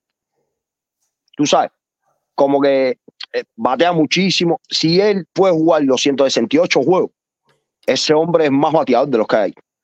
Yo voy a dar mi opinión sobre ¿Me entiendes? Entonces yo, yo lo pongo, yo lo pongo de tercero. Por lo demás, lo dejo como ustedes lo tenían. Pero sí te digo, para mí, el duro, duro, viene siendo ese y Bregman. ¿Me entiendes? Lo que hace falta es que Houston, si Houston tiene un buen año, eh, es más fácil jugar en un equipo que juega bien, que todo el mundo está bien. ¿Me entiendes? Sí, que sí, todo el sí, mundo, sí. que todo el mundo está bien, porque acuérdate que jugó casi todo el año, estuvo un mes, Jordan afuera, tuvieron que cambiar la alineación, y te es muy difícil jugar así. Con todo eso, ese hombre sacó la cara en una pila de partidos. Pues este año tiene que hacerlo obligado, porque si no. segunda mitad, para, de- para, para darte punto, en Mm. 71 juegos, 2.90 de, de promedio y en la primera mitad nada más batió 2.40. 2.90 en la segunda mitad, 13 honrones, 42 impulsadas y 53 anotadas en 71 juegos. Eso es verdad, subió los números en la segunda mitad. Yo estoy de acuerdo contigo. Yo creo que después de esa segunda mitad va a empezar el 2024 bien, tener un, añazo y buscarle un contratazo después. Es que el equipo, el equipo estuvo mal el año entero, Manny. El equipo estuvo mal el año entero y tú sabes que es muy difícil. Lo, lo pudiste ver en el Tampa Bay. El Tampa Bay tenía un añazo y hubo un problema nada más y se cayó el equipo, dejó batear todo el mundo, bro. Y entonces él le pasó lo mismo. eso. Lo que va a pasar con Brema es eso, lo está diciendo Manny. Sale a gente libre, tiene que comerse la pelota este año. No, pero el tipo es bueno, el tipo es bueno, el tipo es bueno. No tuvo un año bueno, como tú dices, el año. No estuvo malo, pero tampoco un año excelente. Lo que voy a mi opinión de Manny, a mí el mejor de, la, de año de Manny ya lo vimos ya. Que fue un año que yo creo que Arenado le dieron el, el galante de él y yo creo Sí. que le tocaba a Manny. Que fue la- el antepasado, no me acuerdo es. Para mí que ese fue el mejor año de él. Ahora estamos viendo, no sabía eso de la lesión de él. Es lo que dice Osmani. No está, no, le está costando jugar everyday. Y Claro. tercera base de titular de un equipo grande que, que lucha por el título, tiene que jugar everyday. Tú no puedes decir que el tipo designado no, tiene que jugar everyday porque el designado de los San Diego tiene que ser otro. ¿Tú me entiendes? Ahora, eh, Rayleigh, estoy de acuerdo con el Fonta. Ese chamaco está fuera de liga, eh, eh, está subiendo el nivel año por año. Eh, lo veo este año más todavía porque creo que los los Atlanta tienen que volver a, a luchar por el campeonato. Voy a dar mi opinión del de Cleveland. Si no sale de Cleveland, nadie va a decir que es mejor tercera base. Discúlpeme. Entonces estás justificando los Auti Rayleigh. Auti Rayleigh luce más porque juega en los grados. Pero, pero por eso, si no sale de Cleveland, Manny va a decirme que es verdad. Si no sale de Cleveland y, y eso no va, no va a decir y no va a salir de Cleveland. ¿Tú me entiendes? Aparte, creo que cobra igual que, que este, el fit de, que, el de Sí, Venezuela. no cobra mucho, no Cobra cobra mucho mucho. bien, tú me entiendes, no sé por qué. Pero bueno, a- mi, mi posición, Arenado no tuvo un buen año. No sé si el cambio, no sé, no sé. Pero creo que este año ese tipo es grande, ese tipo va a reventar la pelota igual este año. Sí, pero tiene que hacerlo, tiene que hacerlo. Llevamos tres años esperando. Bresma, No, Arenado. no, Sí. No, no, el 2022 tuvo un Para mí él puede dar mucho más. Para mí él puede dar mucho más. Fue malo, Bueno, fue. en- tres años, espérate, en tres años Arenado tiene dos temporadas de más de 30 honrones jugando en un estadio grandísimo que es el Bush Stadium. Nada más para ponerlo ahí, tú sabes que Sí, claro, si- claro, claro. Lo, lo que más le vamos a pedir es que pase 40 honrones, es lo, lo otro que nos queda. Dime, Lieber, dime. No, No, que sí, Bresma obligado. no. Tiene que darle este, este- este año porque es agente libre. Veo problemas con los agentes libres en los Astros. Por eso hay que ver, porque creo que a Kylan Tucker no lo, no lo, no lo, no es que no lo quieren fichar. Creo que no lo pueden fichar. El dinero que se merece ese chamaco, creo que los Astros no se lo pueden dar. La verdad es. Claro. Soy de Astros, ¿sabes? Pero Sí, sí. eh, vamos a hablar claro. Y entonces, no creo que si Bresma eh, le pida un contrato a los Astros, mm, no sé, Manny, ayúdame ahí tú que sabes más, un contrato que él va a buscar porque él no va a firmar por un contrato de dos años, un contrato bueno, eh, los Astros se lo pueda dar también. No sé lo que va a pasar ahí, pero es mi opinión. Oye, eh, Manny, ahora, ahora le respondes ahí a, a esta gente. Dijeron cosas que estoy muy de acuerdo con usted, bro. Yo quiero fajarme, yo no quiero estar de acuerdo con usted. Eh, pero vamos a escuchar a mi hermano Heide, que viene a hablar de Noel Bimarte, naturalmente, aquí a, empujar ahí a la gente, los rea ahí, a ver si puede, pero no sé, no sé. Dime, Heide, bienvenido a tu programa, bro. Pues buenas noches, buenas noches para todos ahí. Un placer. Hoy me gusta más el pulor que tienes puesto que te lo re... Nada, mentira, No, joder. no, no, no, no, no. Todo, todo bien, todo Él bien. le va a los Yankees, ¿no? Él le va a los Yankees. Ya. Rojo de los. Cincinnati. Pensé que iba a haber más, más afición en el estadio de la, de la Serie Caribe de esta noche, el esta noche, que es eh, Dominicana, Sí, es- contra Venezuela. Pensé que iba a estar más lleno. Lo veo Ah, un sí. poco vacío. Sí, sí. Lastimoso. 1 por 0, final de la cuenta. Dime, Heide, mi hermano, bienvenido a tu programa, el Bueno. buzón de su incompleto. Yo creo que ahí en los tercera base, yo creo que se subestima mucho lo que es José Ramírez, compadre. Eh, uno de, de- para mí, uno de los mejores terceras bases que hay en la liga. Todo- todos los años siempre bateando. eh, eh, tuvo una buena decisión también que se quedó en Cleveland. Él pudo haber ganado mucho más dinero y por tal de quedarse en Cleveland, eh, firmó ese contrato. Arenado para mí es uno de los mejores tercera base también, creo que están ahí. Espérate un poquito que no te escucho. Pero lo que tú dices, buena decisión, no entiendo. sí, porque él se, se siente bien jugando en Cleveland, ¿entiendes? Si es hubiera ido de Cleveland, de Cleveland, la hubiera ganado un poco más de dinero, Y ¿entiendes? hubiera ganado campeonato también, mi brother. Pudo haber sido, pero a veces que le ha pasado mucho a atletas también, se han ido de un lugar, como le pasó a Anthony Rendón, de un lugar donde estaban bien y, y después no fueron los mismos, ¿entiendes?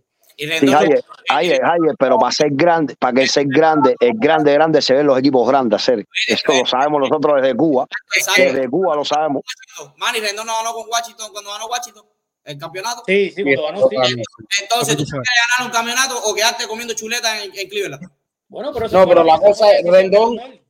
Rendón y Ramírez son muy diferentes. Ramírez es alguien muy humilde, es alguien que ama la pelota y ama su Claro. organización. Yo creo que por eso se quedó. Él aprecia mucho todo lo que hablan por él. Y Rendón es alguien que, si vamos a ser honestos, estaba buscando el dinero, es lo que parece, después de conseguir su contratazo. Yo, No, no, no quiere ni jugar pelota. Parece que no quiere ni Man- jugar pelota. pero yo también, yo amo la franquicia. sí, Papá, cobro poco porque cobra poco. Me siento con la franquicia y digo, caballero, vamos a hacer un equipo alrededor mío a ver si podemos buscar un título. Que no lo han hecho tampoco. No sé qué, no sé. Bueno, es que, bueno, si va- ellos, ah, Ellos- en el ellos 2022 discutieron hacer ganaron una un serie mundial. único juego y estuvo a un, y estuvieron a un juego. A un juego de la fuera- Serie Mundial. Pero lo que te estamos explicando, Manny, mira, lo que te estamos explicando es en, eh, para que tú entiendas cómo lo vemos nosotros de, No, yo de- lo de la- entiendo, yo lo entiendo. de Yo- la yo- perspectiva de Cuba. Si Mike. Trout estuviera en un equipo que todos los años llegara a playoff, lo vieras como una superestrella, lo está viendo el año entero. todavía. Entonces, tú tienes que irte. Hay peloteros que, que tienen que irse para el equipo grande y hay muchos peloteros que pienso yo que es lo que quiere decir Lieber, que se prefieren quedar como y no explotan todo su talento a todo el nivel. Olvídate el dinero. Olvídate el dinero, es de los, los títulos, exacto. ¿Me entiendes? Al final, cuando a ti te van a buscar estrellas, no te van a decir, no, tú eres la superestrella, Manny, porque a ti te hicieron un contrato de 400 millones. No, Al final, cuando estás mal y te van a votar, te votan igual. ¿No creen? claro. Eso ha pasado. No, mucho. claro, No están claro. Yo no de piche, de piche. Coño, es muy duro ver ese piche con otro traje que no sea de los dos. A mí me, no, vayan, eh, ni en el videojuego, fíjate. Así mismo, así mismo. Hablando claro. Por cierto, tenemos que reactivar el de show. No, yo voy a Eh, esperar. yo voy a Oye, esperar. y algo que también me llama la atención y- y es que el Sayón, no sé si eso hubiera pasado anteriormente, que un Sayón de- del año así que concluyó no haya firmado a esta altura todavía. Creo que eso se ve muy poco o nunca se había visto. Tienes Porque un punto ahí inclusive le buenísimo. dieron 300 millones a, a Yamamoto, que a lo mejor puede ser el mejor pitcher que haya, pero no ha tirado ni una bola en grandes ligas. Y el Sayón todavía no ha firmado. Creo que Oye, está bien. Tremendo. Miguel, si puedes ponerme, por favor, el- eh, la gráfica que me habías pasado, lo más buena ahí de los agentes libres. Tiraste una buena ahí, tiraste una buena. Sí, El Sí, sí. me- de los Q también, ¿cómo se llama? ¿Cómo ¿Eh? fue? El científico que no ha firmado también, que es Cody. Bellinger, mira, Cody Bellinger, mira, quería hablar una cosa y disculpen que, ¿sabes? Esto puede que sea chisme, porque puede que no, eh, porque es algo que no, no tengo con, decir con seguridad, de que los equipos este año están haciendo como un tipo de collusion, ¿no? Es lo que se está diciendo, porque Cody Bellinger expresó que nadie le ha hecho, se ha acercado a hacerle una oferta formal, es decir, que nadie le ha dicho, mi hermano, te quiero dar 5 millones de dólares porque juegue conmigo, ¿sabes? Aunque sea algo irrisorio. Y lo Claro. otro es que Kevin Kiermaier también comentó algo que me, que me pareció bien interesante. Kevin Kiermaier, ustedes saben que es un veterano en las grandes ligas, uno de los mejores centerfield defensivos que hay. Y el tipo dijo que le sucedió una cosa este año que nunca le había pasado. Y es que tres equipos distintos le hicieron la oferta, la misma oferta, por la misma cantidad de dinero, por el mismo tiempo. Es decir, como si se hubieran puesto de acuerdo. Y esto es algo que, que no sé si los equipos están valorando, están usando el mismo programa para valorar a los Sí. peloteros, o si se están poniendo de acuerdo para ver cómo firman. ¿no? Eso, Pero eso sí, es lo que te quería preguntar yo, Russo. Eso es lo que te quería preguntar. Sí. Eh, oye, la pregunta exacta. Y, y Manny, eh, te quiero oír tu opinión, sobre todo que, que estás más metido en el mundo americano. ¿Tú crees que eso es una estrategia que están usando la franquicia en conjunto? ¿O tú crees que están presionando para bajarle los, como bajarle los, los pagos a los peloteros porque se está yendo mucho dinero en tan poco tiempo? no puede ser los Manny porque le están pagando los japoneses. No. No, no, no, no, no, pero espérate, espérate, espérate. Acuérdate una cosa, mira, el mundo japonés tienes que sacarlo. El mundo japonés, escúchame, escúchame, Esa foto está ahí. gana escúchame. El mundo japonés tienes que sacarlo esto. Te voy a explicar por qué y el Russo y Mani me da la razón. El mundo japonés, en los deportistas, son los más disciplinados. No toman, se cuidan mucho. Es diferente al mundo, al otro mundo del lado de acá. El mundo japonés, tú puedes ver puedes buscar los últimos 100 peloteros japoneses de las grandes ligas y posiblemente sean los que menos se lesionen en toda la historia de las grandes ligas. Entonces, eh, el mundo japonés en ese sentido, como que ellos no lo tienen que cuidar, no lo tienen que educar. Ok. ¿Me entiendes? ¿Tú prefieres dar el dinero que dieron por el japonés que no ha tirado una bola aquí que por el sellón y un piche que es bueno? Están probados, están probados, están probados. Y hoy Babi, Omar Susaka han llegado todos y todos los monstruos lucidos. Eh, hay cosas que están extrañas. Ok, ¿Cuántos honrones dio eh, J.D. Martínez el año pasado con los Dodgers? Sí. ¿Cuántos honrones dio? Unos cuantos, ¿no? También. No, sí, No, pero no Ruso, todos, para no, mí, no. Ruso, para mí esto está funcionando como los seguros de carro, que se están vendiendo la información para no gastar dinero. Tú sabes que tú vas a sacarte un seguro de carro y está en falta un precio y entonces tú vas para el otro. Para mí eso está funcionando así porque están cuidando su dinero en ese sentido, ¿me entiendes? Ah, que hay un pelotero como dice Lier, que le están dando una animalada, es porque hay competencia, porque todo el mundo lo quiere. Pero cuando no hay competencia, porque están dejando todo para el final. Y al Sí, final pero- hay una cosa real. Tú eres un pelotero y te dejas caer sin trabajo y al final te dan 3 millones y te dan por 3 millones. Sí, pero a lo que me refiero, a lo que me refiero yo de, de ese caso, que es extraño, no sé si antiguamente había pasado eso, de, de que un sellón- Hay mucha tecnología. ¿Qué tú Yo crees creo- eso, Ruso? yo, yo- yo creo que hay que mirar tan lejos. No creo que hay que mirar tan lejos. Es- a lo mejor es verdad lo que dice Russo, que puede ver los equipos como se están poniendo de acuerdo. Puede ser Fíjate, para, Yo- para lo que eso, es una suposición.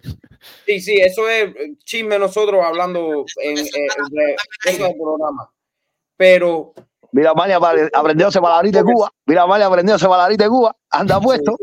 Miami le hizo años. tío, el hombre. eh, Scott Boris yo creo que tiene mucho que ver con esto. Vimos que cuando Harper estuvo, que llegó a su agencia libre y Machado creo que. Ajá, ellos se demoraron mucho y los cuatro agentes libres, que para mí, aparte de Soler, son lo como que, wow, estos cuatro, ninguno han firmado. Cody Bellinger, Jordan Montgomery, El um, Blake Snell y Matt Chapman. ¿Qué tienen esos cuatro peloteros en común? Su agente es Scott Boris. Creo que eso tiene mucho que ver. Es alguien que Buen se punto. faja muchísimo las negociaciones. Uno que, uno que hace poquitos años, un monstruo de eso que se demoró en firmar, no me acuerdo ni quién fue, firmó a mitad de temporada, creo que fue, no me acuerdo. Craig Kimbrough. No, Craig Kimbrough. no, uno mejor, uno que estaba mejor en un prime de eso. Yo pienso que eh, no le, no le, no le, disculpa que te moleste, joven. Eh, no le eso que, que Chamba tuvo muy mala temporada con los azulejos el año pasado. ¿Cómo?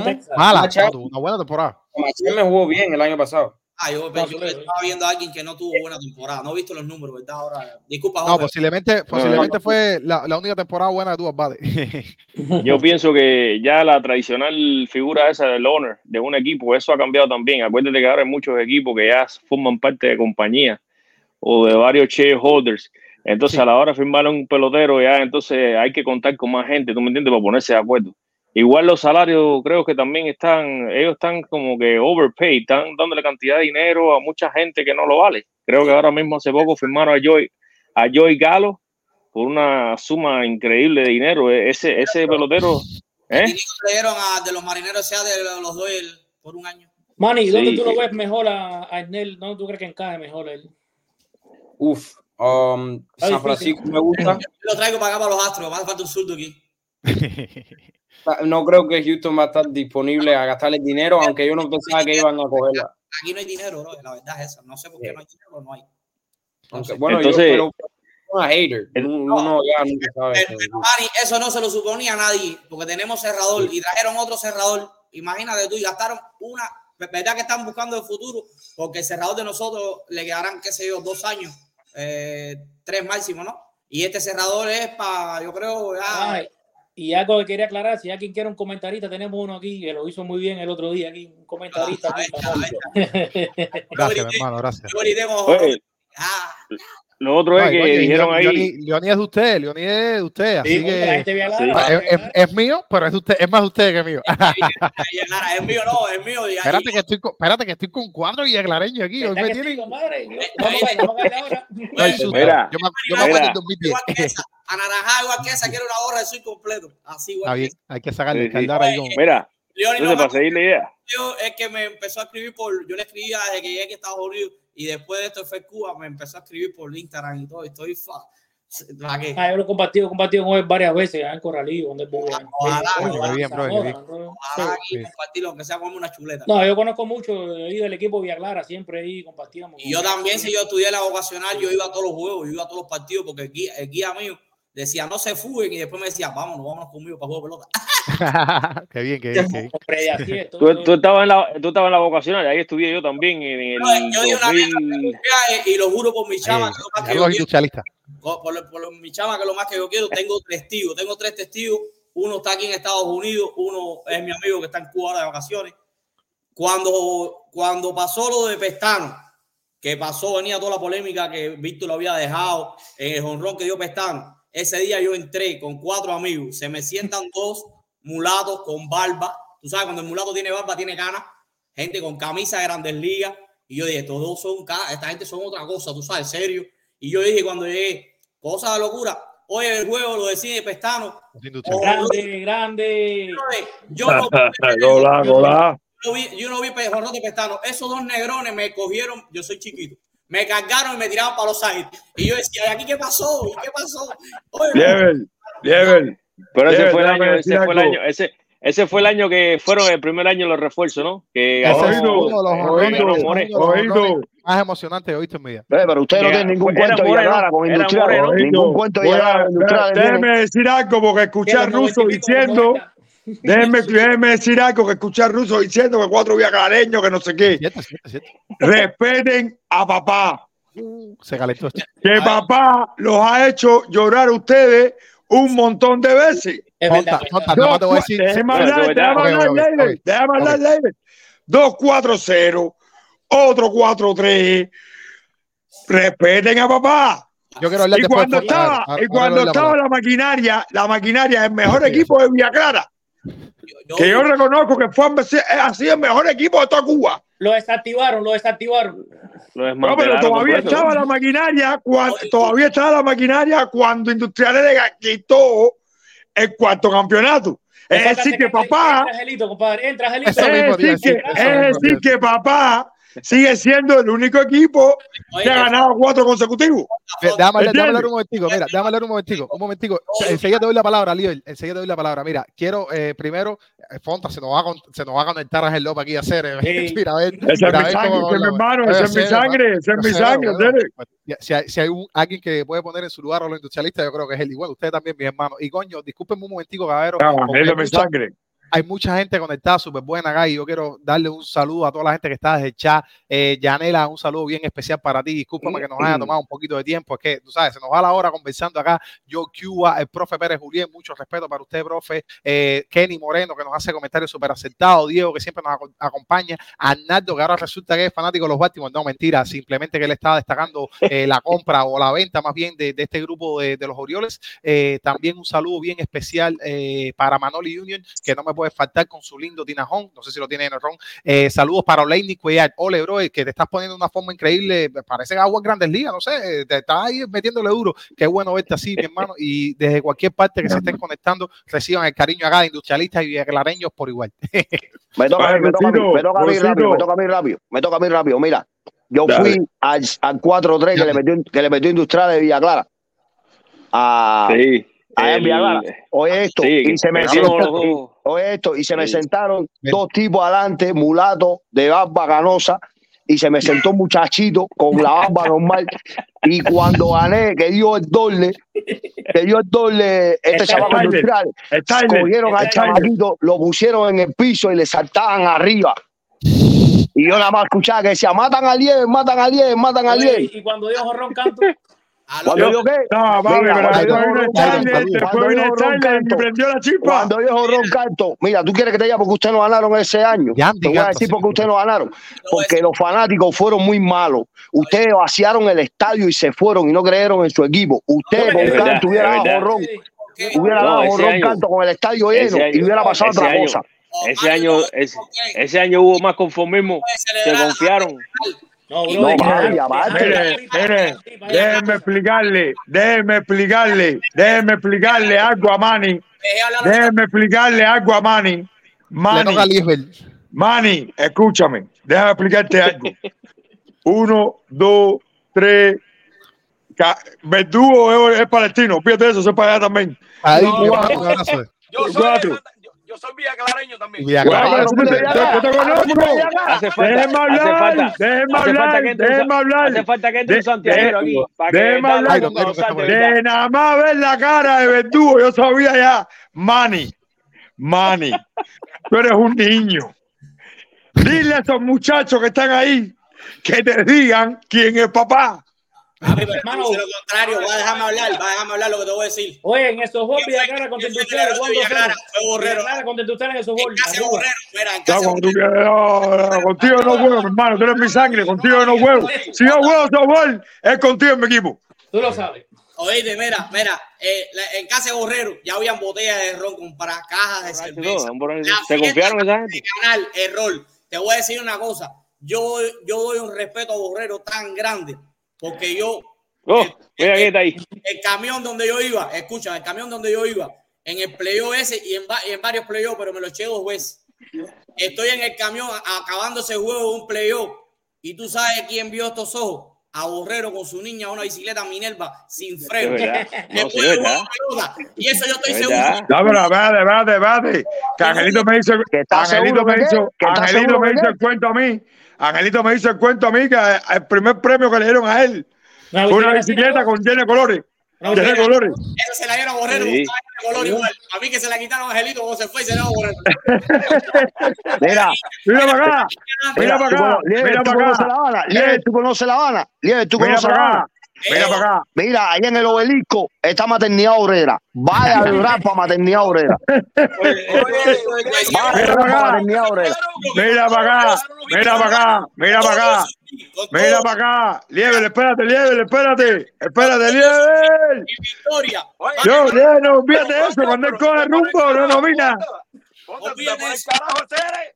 Mira para acá, mira para acá, miren para acá, miren para acá. Es increíble. Más bochornoso el 4-3S. Le ganó el juego final un pinche flaco que más nunca pichó en su vida. Son ganadas. Lieber, yo te voy a hacer una sola pregunta. Yo te voy a hacer una sola pregunta. Yo te voy a hacer una sola pregunta y sé honesto.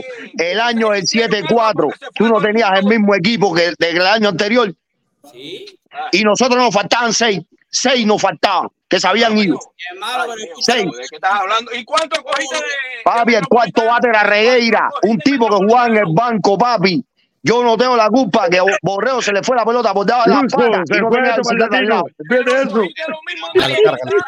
Diciendo, yo sufrí, yo sufrí, yo sufrí, yo lloraba. No, hermano, hermano, pero los 4-0 fueron más esa duros. Esa victoria. ¿Eh? No, no, no, no. Yo voy a hablar de los 4-0. Lo único que voy a decir de los 4-0. Que yo estoy feliz por los 4-0 en ver a Ayrton Mesa. No, pero tú no viste lo que dijo Andrade. Saltar, Mira, mira, Pero joder, que no es fanático. Joder, que no es fanático. Si todos los años le 4-0. hubiera ganado un juego en playoff Borroto, ustedes hubieran ganado tres campeonatos. Borroto es industrial y temblaba, loco. Temblaba cuando es industrial. Y sin embargo, llegaba a Santiago y cogía la contra Santiago y se la medía por. No, si el No, mejor de Agar era este. No, espérate, no Santiago cambiar para Santiago ahora. No cambies para Santiago. Sí. Estamos hablando, estamos hablando de papá, no de Santiago. Estamos hablando de papá. Usted no recuerda la entrevista Anglada. Nos dieron 2-4-0 seguidos. El primer Pero a mí me maravilla como todavía los, los, los, los hablan de pelotas. Si, respeten a papá. Si en Villa Clara, si en Villa Clara fuera, mira, si los peloteros de Villa Clara este año, mira, si los peloteros de Villa Clara este año fueran daltónicos, ustedes hubieran ganado. ACB, el mejor tercera base defensivo, se le fue un rol y por debajo la pata en el latino. Mira, Usted veía el color azul y temblado. Mira, yo- empezamos a hablar de los villaglareños. Por, por ejemplo, Ay, Osmani, Empezamos Dime. a hablar por- de los villaglareños por el jonrón de Ariel Pestano, que yo creo que si no, si, si nada más dejamos las series nacionales, ha sido uno de los jonrones más emocionantes que hemos visto y además que fue Sí. un momento tremendo para él junto a su familia y junto a su público. Bueno, en No, este caso no. en Matanza, pero había mucha gente de Villa Clara ahí. No, y lo mejor de ese honrón fue el bluff Que le metió a lo Mesa. dio. Ey, ey. Ah, El bluff Víctor que le metió a ahí. Mesa fue lo mejor de ese decir una cosa. Yo soy fanático Letal. pero yo antes Ariel Pestano quería que diera jonrón porque ese tipo sufrió y toda su familia sufrió. Además, ustedes saben que a Pestano lo dejaron de sus últimos cinco años. fue ese año el mejor y lo dejó. El mejor lo ¿Me dejaron. El mejor, porque ese año Pestano hizo un pavor nada más, mi hermano. Uno No, solo. Petano está, estaba encendido. Yo le voy Uno a solo. decir algo. ¿Me entiendes? ¿Cuántos peloteros Yo- yo le- Yo le voy a decir algo. Yo le voy a decir algo.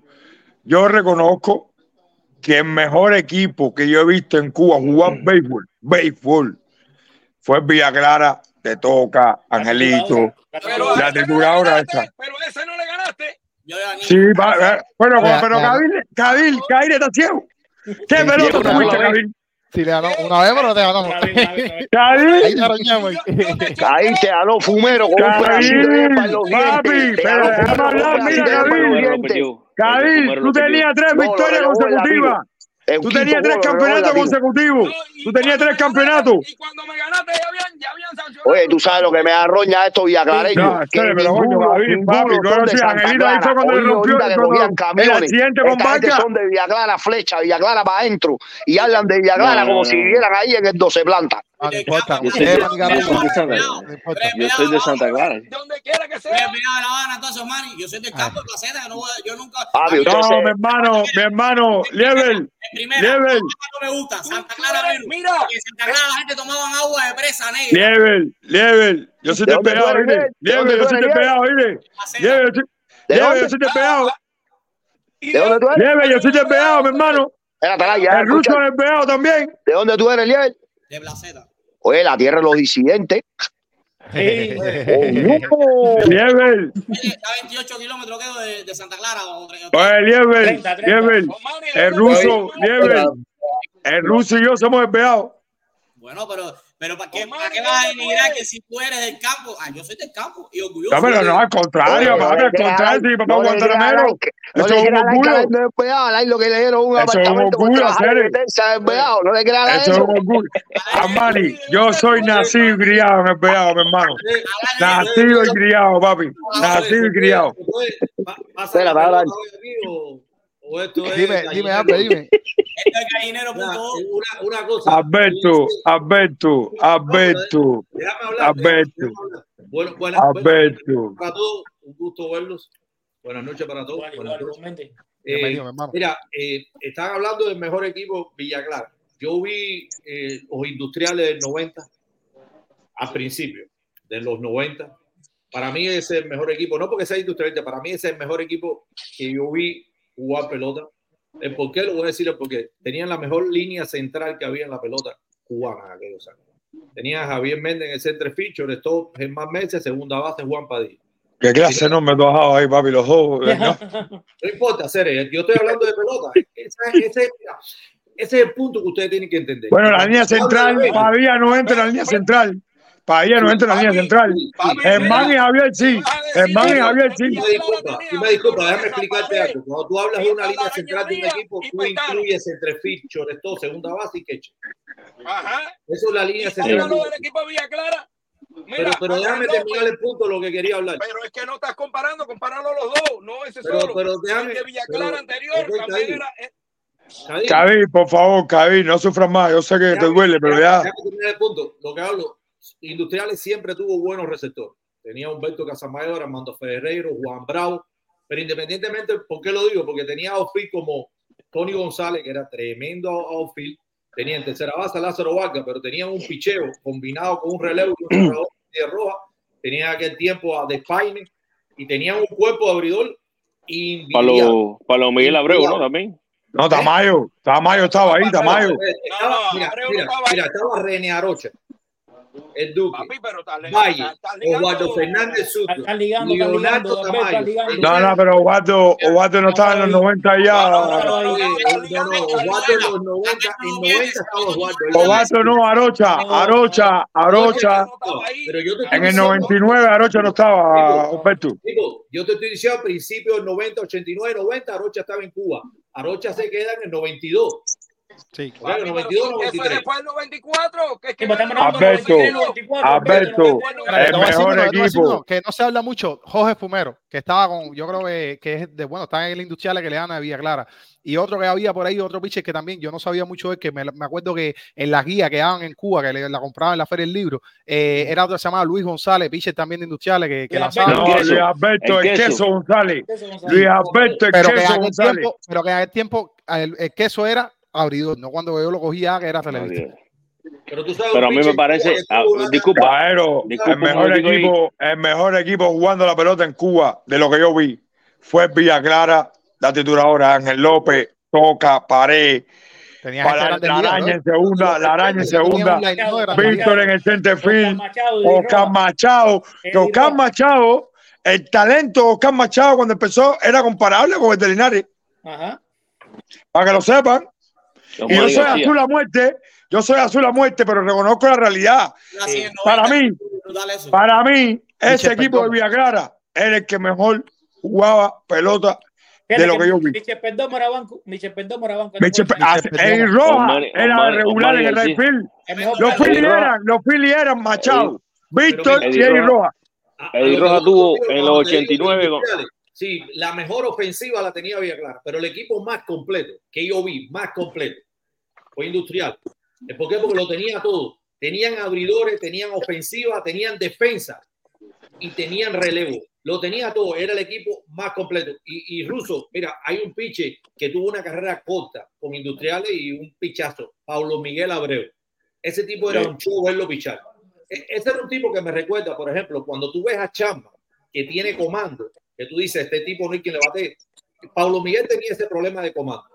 Pero Pablo Miguel te venía un día que te daba Víctor Mesa, Víctor Mesa le robó el home como cuatro veces. pero te venía un día que si estaba bolón, no duraba tres hijos. Oye, eh, carrera Oye, Pero, pero, eh, momentito. eh, vamos, a darle, ¿qué? vamos a darle la bienvenida aquí a Kenito, que viene entrando con Pati Libertad, mi hermano. Bienvenido acá a tu programa. Cállate, Kenito, volado, Oye. hermano. Oye, Eh. Kenito, sí. tiempo, tiempo, tiempo, tiempo. Deja- no tomaste Red Bull, ¿no? Espérate.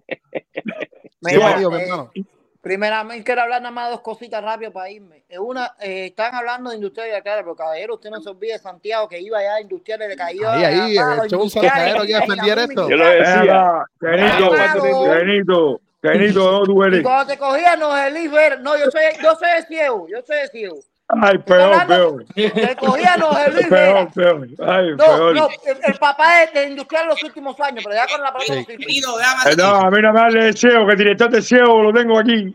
Kenito, me hace la Lo tengo aquí. Teniente ¿Dónde coronel, está la teniente pelota? coronel. ¿Dónde está la pelota? La pelota, ¿dónde está la pelota de Jorrón que le dio a Lermi a, a, a García ese que se duró como tres días Jorrón y eh, hermano, es increíble como Villa Clara le hablaba a esa gente. hacer- Esa pelota- ¿Cuántos campeonatos? ¿Cuántos campeonatos tiene ciego, Kenito? Lunar, no nos ganó un campeonato completo final. Kenito, ¿cuántos campeonatos tiene ciego? Tres. Y tú vas a decir que es el papá industrial. No, estamos hablando de Santiago. El Dios Santiago, el no Dios. José. Bueno, igual, ¿cuánto tiene Santiago? Santiago. Y tú vas a decir que es papá industrial. No, No, pero, un que- pinareño y te dice que es papá Estoy diciendo que no se acuerda cuando la planadora santiaguera no le ganaba a nadie en No. Cuba. Nadie, nadie. Nadie. Eso es verdad. Oye, Mira la pregunta, Kenito. Kenito. Kenito, mira la pregunta, Kenny, Kenito, mira la pregunta que te dice Kenito, mira la pregunta que te dice, porque tú entraste agresivo, si hábiles, papá industriales, tres campeonatos, te faltan diez para cogerme.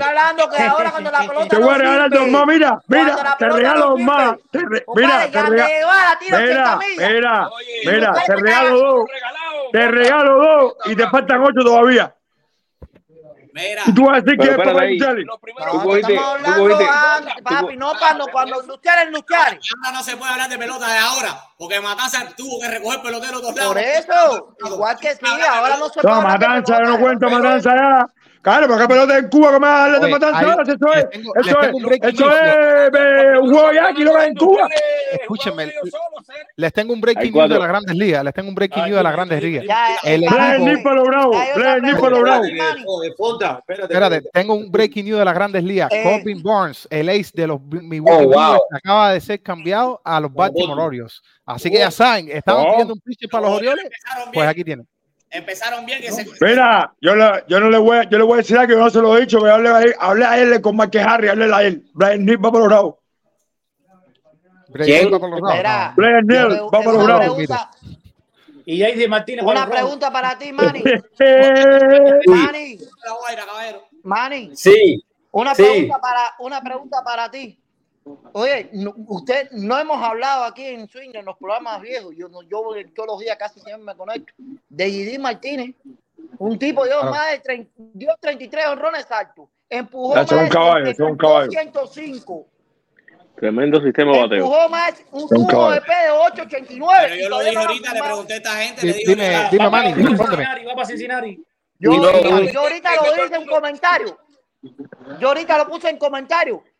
Pelotero como Belly, Blind Name. El comentario de Kenny Moreno, pelotero como, como Blind Name. Belly, me está cortando. esto. Machaman, que no hayan 2 a firmado. 0 Venezuela, ruso. Mira, 2 a mira. 0 Venezuela. Sí, ya, ya lo dije, que entró en la carrera de los tiburones. Pero- Mira, pero el contrato que le dan los a Robinson, a- que era de los Miami Marlins, ¿no? Le dan Sí. 11 millones y pico. Y a, y a Chama lo dejan ir, se va para Pittsburgh por 10 millones. Y, y a Dolly García. 10 millones a Chama. Que te Caballero, Y a- y a- y a caballero, José Adoli García. caballero, caballero, caballero, caballero. Porque usted Ah, no dale, deja dale, que dale, le siga una dale, pregunta. dale, El muchacho le hizo una pregunta a Oye. Manny. Dice, Manny, hable, caballero. Vamos, Manny. No, bueno, JD Martínez oh, eh, tuvo, se descató el, año pasado con los Dodgers en un, equipo de más de 100 juegos ganados y fue uno de los, de los bates principales. Mm, eh, hubo que quitarse la gorra con él, pero ya está a una edad ya un poquito, se está acercando a los 40, un poquito viejo como pelotero, obviamente. Yo creo que él cogió este off-season para descansar un poco, maybe deshacerse un poco la pelota, pensar si él quiere regresar, porque también con esa uno piensa, coño, ¿cuándo me voy a retirar? Whatever.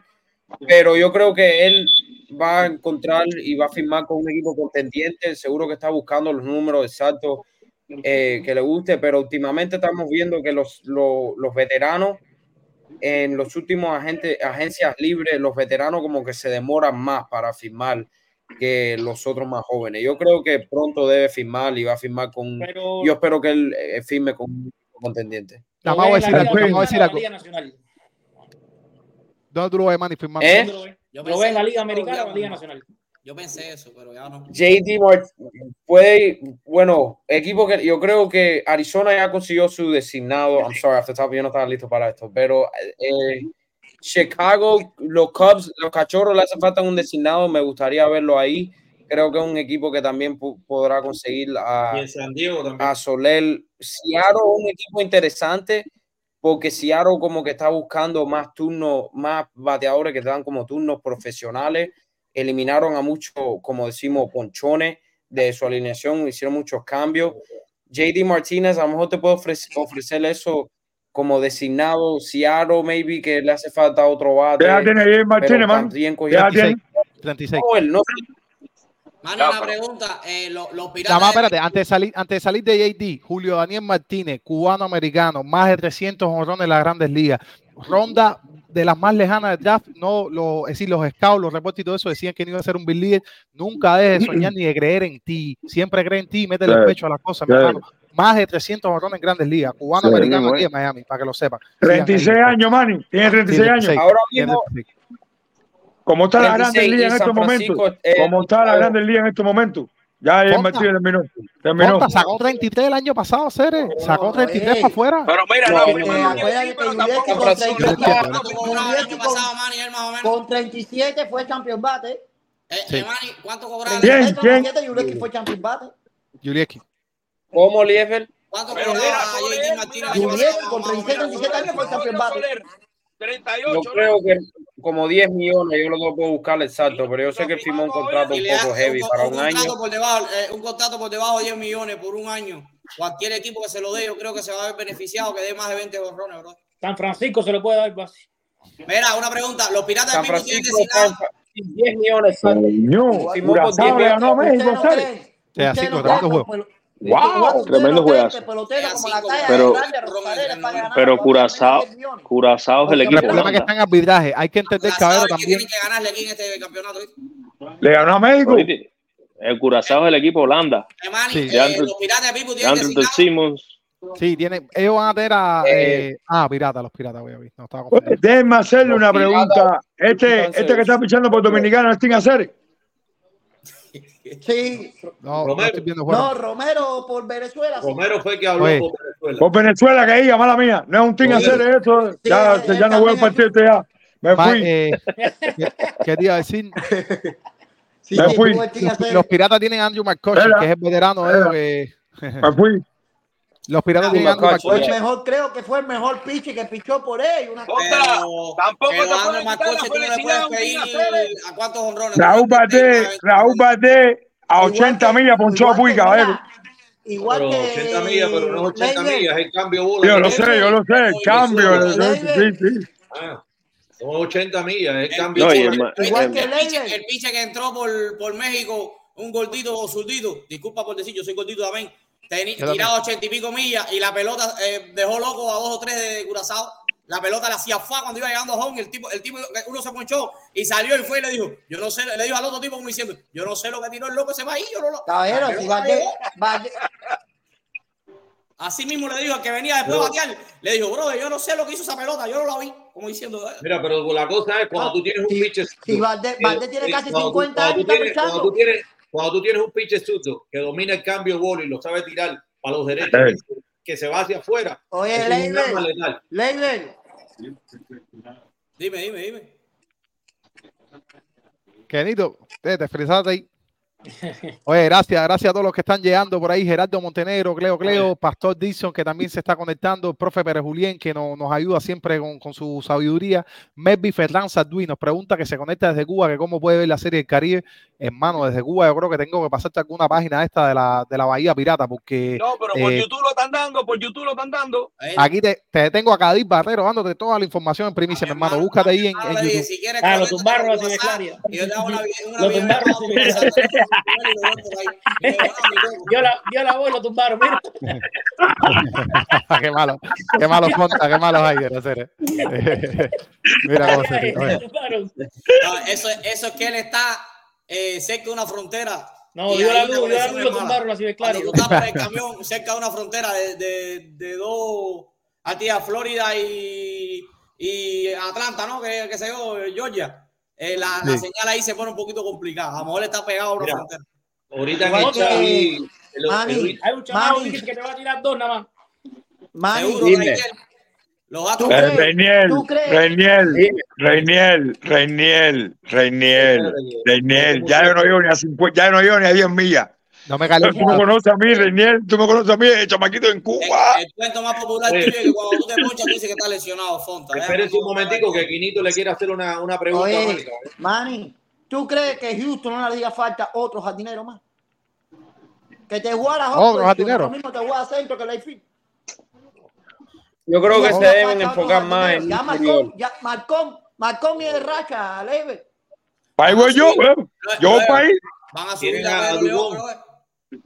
Ah, hay que, pero Yo- esto, pero no es una ruleta rusa, yo creo que se van acuérdate que Martín acabó, acabó la menor y cuando subieron para, para mayores en, en queso no hizo nada. Ah, bueno, Y ahora- imagínate. Yo, Si yo, estamos, Hay que estamos ver. hablando yo- que no le pueden pagar a Kylo Tuchel este año la renovación, no le Esa van es a pagar. No, ni se lo van a Oye. pagar. Si se quieren deshacer de, de, de Arturo, Oigan ¿Quién este nombre, No la que hablar Cuba este año. No acuérdese no ese Ahí está tu tercera Sí. base, ahí está tu tercera base. Acuérdese, llama Ve, ve, es Cincinnati, de Cincinnati. Sí. Tú sabes que Cruz, tú sabes que Cruz va a ser el Loco. mío en dos años más, el siete logrado, ¿no? No, no, estás loco, chico, eso no se va a ir. No, Acuérdate que te no, dije. No más. Y más la segunda, más la segunda, con el primer draft. Este, no, este, este Eh. es otro muchacho que se tiene que ir. ya. Este es otro muchacho que para qué va a ser Cincinnati. Si quiere comprar No. el campeonato, buscar equipo bueno. Los Astros, los Astros este año, yo digo, yo soy de los Astros y voy a ser de los Astros, pero hay, hay, que ver. Hay un Oye, estamos renovación, nuevo, estamos en renovación ahora, ¿no? eh, eh, eh, está- Yo, tiene algo extraño, porque ya, ya comentó que iba a darle eh, más partidos designados a Pito, y yo digo, coño, pues si tienes a Jordan, ¿qué partido designado a Pito? yo, yo, Yo, No sé qué primera base le va a dar partido. Puede ser cuando porque pongan ¿cuál a primera Jordan el. ¿Cómo es designado, simple? Pito. Yo no sé por qué a Jordan, yo no sé los astros, yo no sé a los astros por qué a Jordan no lo preparan en primera no Yo no sé por qué hacer, yo no sé por qué, compadre. Hay que ver, hay que ver. A lo mejor no Era buena esa. Bueno, Ah, todavía Jordan. joven, tiene, Ahora- tiene ahora yo te 24, voy a decir, 25 mira, años. yo Sí, pero Alberto se lesiona mucho, papi. Sí. Jordan se pasa todo el año lesionándose mira, mucho. Mira, atiéndeme, atiéndeme. En, los jardines, a donde juega él, que es left field, y yo pienso que desafortunadamente ha tenido problemas, pero bueno, tiene que ver también, hay que ver Es él se derecho a puede guante. preparar mejor para llegar y que evitar algunas lesiones que pudiera evitar, ¿me entiendes? Principalmente No. Jordan no es tan de- derecho debajo ningún aguante. No es tan cuerpo. derecho ningún aguante. Lo que no lo juega Sí, pero espérate, nunca, que juega Quinito, poco, Quinito. vamos a hablar uno a uno. Pero Porque me si refiero a que es con la mano derecha. Sí, vamos sí. a hablar uno a uno. Parece tú un gallinero hoy. No es Gainero, Gainero versión No, 2. men, Está bien, está bien. coño, Sí, oye, de la cool, verdad, tómate. Mira, de verdad, de Pégate un verdad, no por nada ni nada, ¿me entiendes? No que yo me ponga molesto ni nada, pero es de mal gusto que, como por ejemplo tú, Quinito, cuando le vas a hacer una pregunta a Manny, hay más esté hablando y no se respeta aquí cada cual y le den el momento a cada cual para hablar, ¿me entiendes? Porque si todo el mundo está tomando el tiempo de la noche para entrar aquí y compartir juntos, yo creo que vamos a respetarnos y vamos a hablar uno a uno. Alberto, antes que termine de hablar eso, estaba hablando de las lesiones Jordan. Eh, eh, es, increíble lo que estás hablando. Oíste, eh, espérate, para que vas a tocar el tema. Pero escucha para esto: el hombre se lesionó el año pasado porque la puerta a la casa le cogió un dedo. Dime, opíname de eso, él. Esto está buenísimo. Oye, aparte, primero lo veo a Jordan porque está José Abreu. Dice, a no coja lucha. Hazme, no lucha, lucha. lucha. Va a Abel no lucha. Yo quiero que me, que me responda lo que le voy a decir. Se lesionó el año pasado el dedo porque lo cogió la puerta a la casa. Liobel, Liobel, Liobel, Alberto no iba a terminar lo que iba a hablar. Hazme, Pero él va a hablar habla. de eso. Él va a hablar de eso. Eso estuvo muy bueno. Eso estuvo muy Mira. bueno. Oye, dime, Abel, te escucho, bro. Te Hay escucho. gusto. que hay que reírse porque no hay Claro, que, no somos. En la vida tú tienes que reírte. Y puedo decir dos segundos. No pierdas tiempo en hablar. Hable, ya Ya. no hay más muela. Habla. No, yo te juro que eh, son los primeros días, el primer día de cada mes se pone así. Oye, familia. Habla. eh, Pero responde. Habla. Habla, Habla, pero mira, habla. hay lesiones que tú no puedes, tú no tienes control. Hay otras que tú puedes tener control, ¿me entiendes?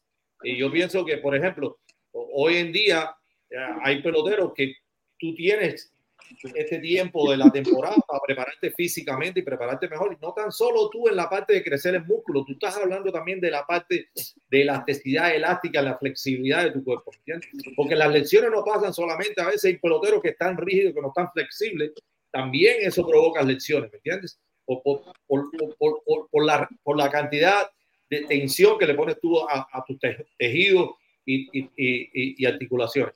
Entonces hay otra forma de entrenar hoy en día que la medicina ha progresado mucho para prevenir lesiones en, en atletas, ¿me entiendes? Y, y son importantes, pero yo te digo una cosa, Jordan sí, yo lo veo, yo estoy de acuerdo, yo lo veo jugando primera base el día de mañana porque creo que es una posición que él debe, debe jugar para conservarlo mejor, ¿me entiendes? Claro, claro. Yo- la yo- pregunta, no me la ha respondido, Alberto. Oye, rápido, rápido. Déjame, re- déjame responderle a Raciel que escribió ahí. Le pregunté, Espérate, Liebel. Liebel, espérate. Déjame responder a Raciel que, que, a Raciel que escribió ahí. Raciel, el bicho es un M16 triple cartucho.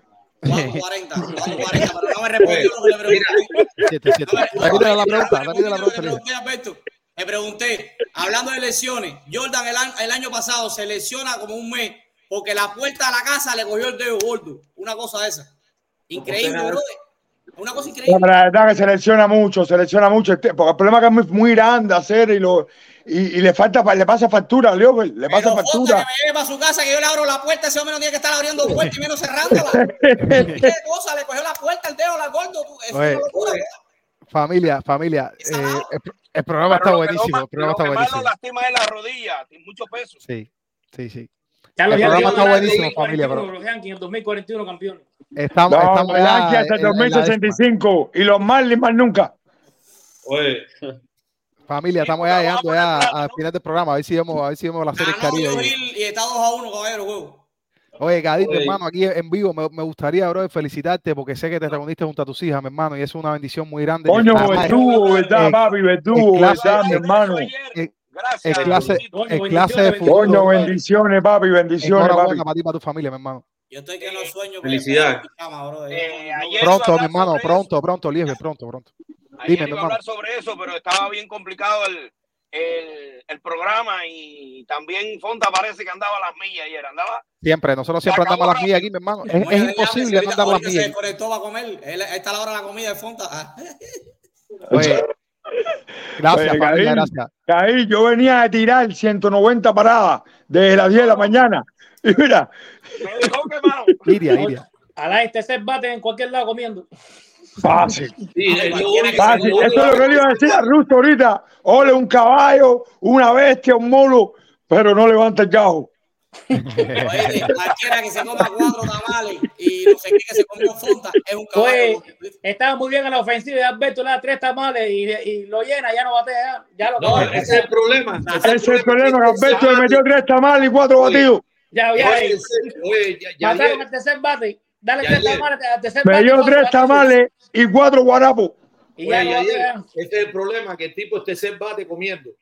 Pero más nada, ya, en la comida. No, lo dijo Alberto. Nada, nada, Alberto. Loco. Nada, Fonta le sabe, Fonta le sabe. Mira, yo, fíjate, si yo estoy esperando la recuperación de él, a que él diga en vivo, oye, voy para ustedes. Y no lo ha hecho. Si a Alberto, mí me así Alberto, ustedes juegan todos los fines de semana.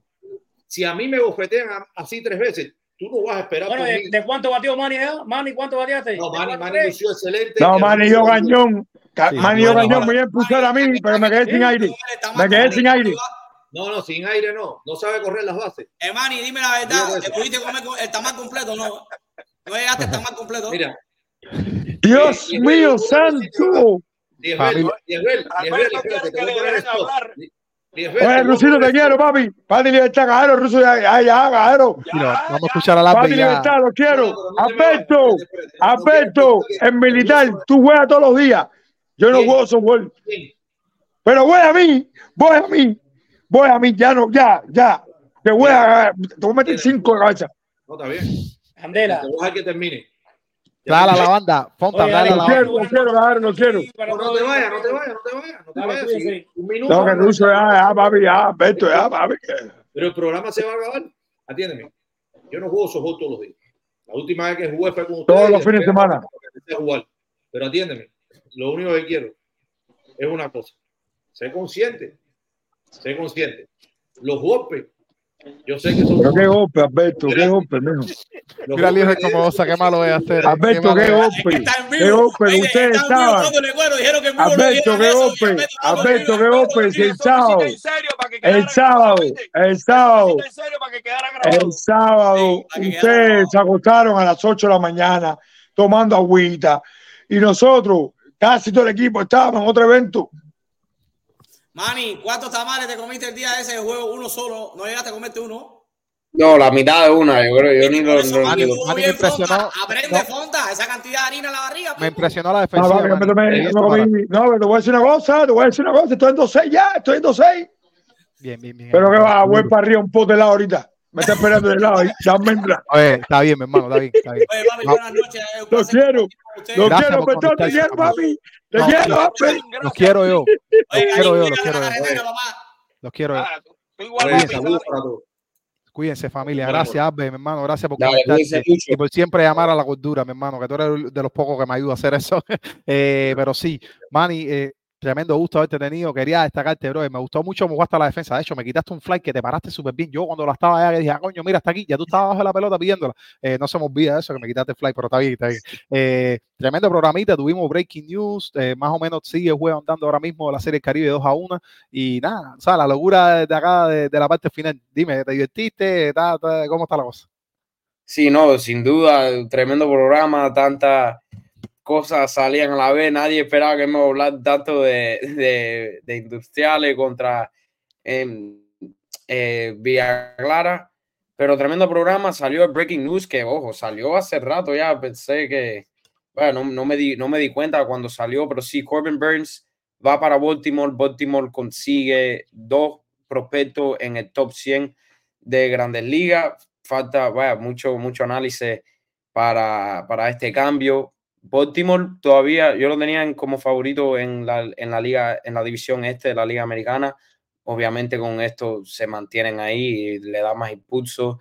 Vamos a ver dónde lleguen. Ojalá este año con otro abridor pueden quizás ser más en, en la postemporada, pero vamos a ver tremendo cambio para Baltimore y de verdad que eso da mucho impacto en todas las la grandes ligas y en la liga americana. No, no, tremendo cambio. Manoli debe estar contentísimo, Manny. Así que seguro vamos a estar analizando más este cambio y le vamos a traer más informaciones. Eh, recuerden, familia, que estamos con nuestros espacios habituales. mañana van a tener el show con el CEO, ese gran periodista que es Daniel de Malas. Y ha, sido un gusto tenerlo. Hoy me divertí cantidad, la verdad que, me reí acá. Tuve un momento muy bueno. Quería aprovechar para mandarle un saludo y una disculpa también al Tigre, mi hermano. Es que ya eh, estoy un poco cansado y te digo, ya estamos pasados un poquitico y eh, me tocó exponer esta tarde también en trabajo, así que ya la voz ni, ni, ni, me alcanza. Eh, con nosotros también el mismísimo caballo de jefe de los unos, el caballo Atila, que nos dice que se divirtió más eh, que convivir del cuento. Ole, Raciel, mi hermano, como siempre, el primer línea hasta el último. Dani JRB, que nos dejó sus comentarios. Joe Cuba, eh, que me están diciendo que era, bueno, Joe Cuba era amigo de los tamales, para que tú sepas. Fíjate si ese tipo buquetea. Joe Cuba, que yo supongo que es humorista. No sé si es informático o humorista, porque es un tipo bien, eh, bien ocurrente. Reinier Padre mi hermano, gracias por conectarte. Y a Jima, eh, que siempre nos da sus cariños. A todos los que se conectaron, familia, de cualquier parte que estén, desde acá, eh, que te den nuestras bendiciones y todo nuestro amor. Manny, mi hermano, te quedas tú para el cierre. Sí, no, disculpa, algo rápido, me equivoqué anteriormente, fue un prospecto top 100, Joey Ortiz, un infield, y después alguien que lo cogieron en el Competitive Balance Draft, creo que se dice, Ojo, un zurdo. Sí, Pero sí, programazo. Sí, el programazo, gracias a todos por vernos, gracias a todos en el chat, gracias por entrar y calentarle el programa. Siempre agradecemos el apoyo. Y yo sé que Edgar siempre da la cartelera, voy a tratar un poquito mañana por la mañana creo que Arnaldo tiene. No, está mañana está. Eh, no, yo tengo la cartelera acá. Está, eh, mañana tenemos show con el CEO Daniel de Malas. El lunes tenemos también tenemos noticiero con, con Daniel de Malas. Martes, ustedes saben, la hora MLB. Jueves, buzón de su incompleto. Miércoles a las ocho y media, Gainero con el Fonta y todo el piquetón que se suma para acá. Y ustedes saben que jueves hacemos una segunda versión de Gainero para, que ustedes se sientan bien. Y bueno, eh, estamos ya de regreso con nuestro espacio habitual. Así que, mi hermano, saludos finales. Gracias a todos por vernos, bendiciones, pasen una linda noche. Esto fue el buzón y esto es un completo. Bye bye. Cuídense.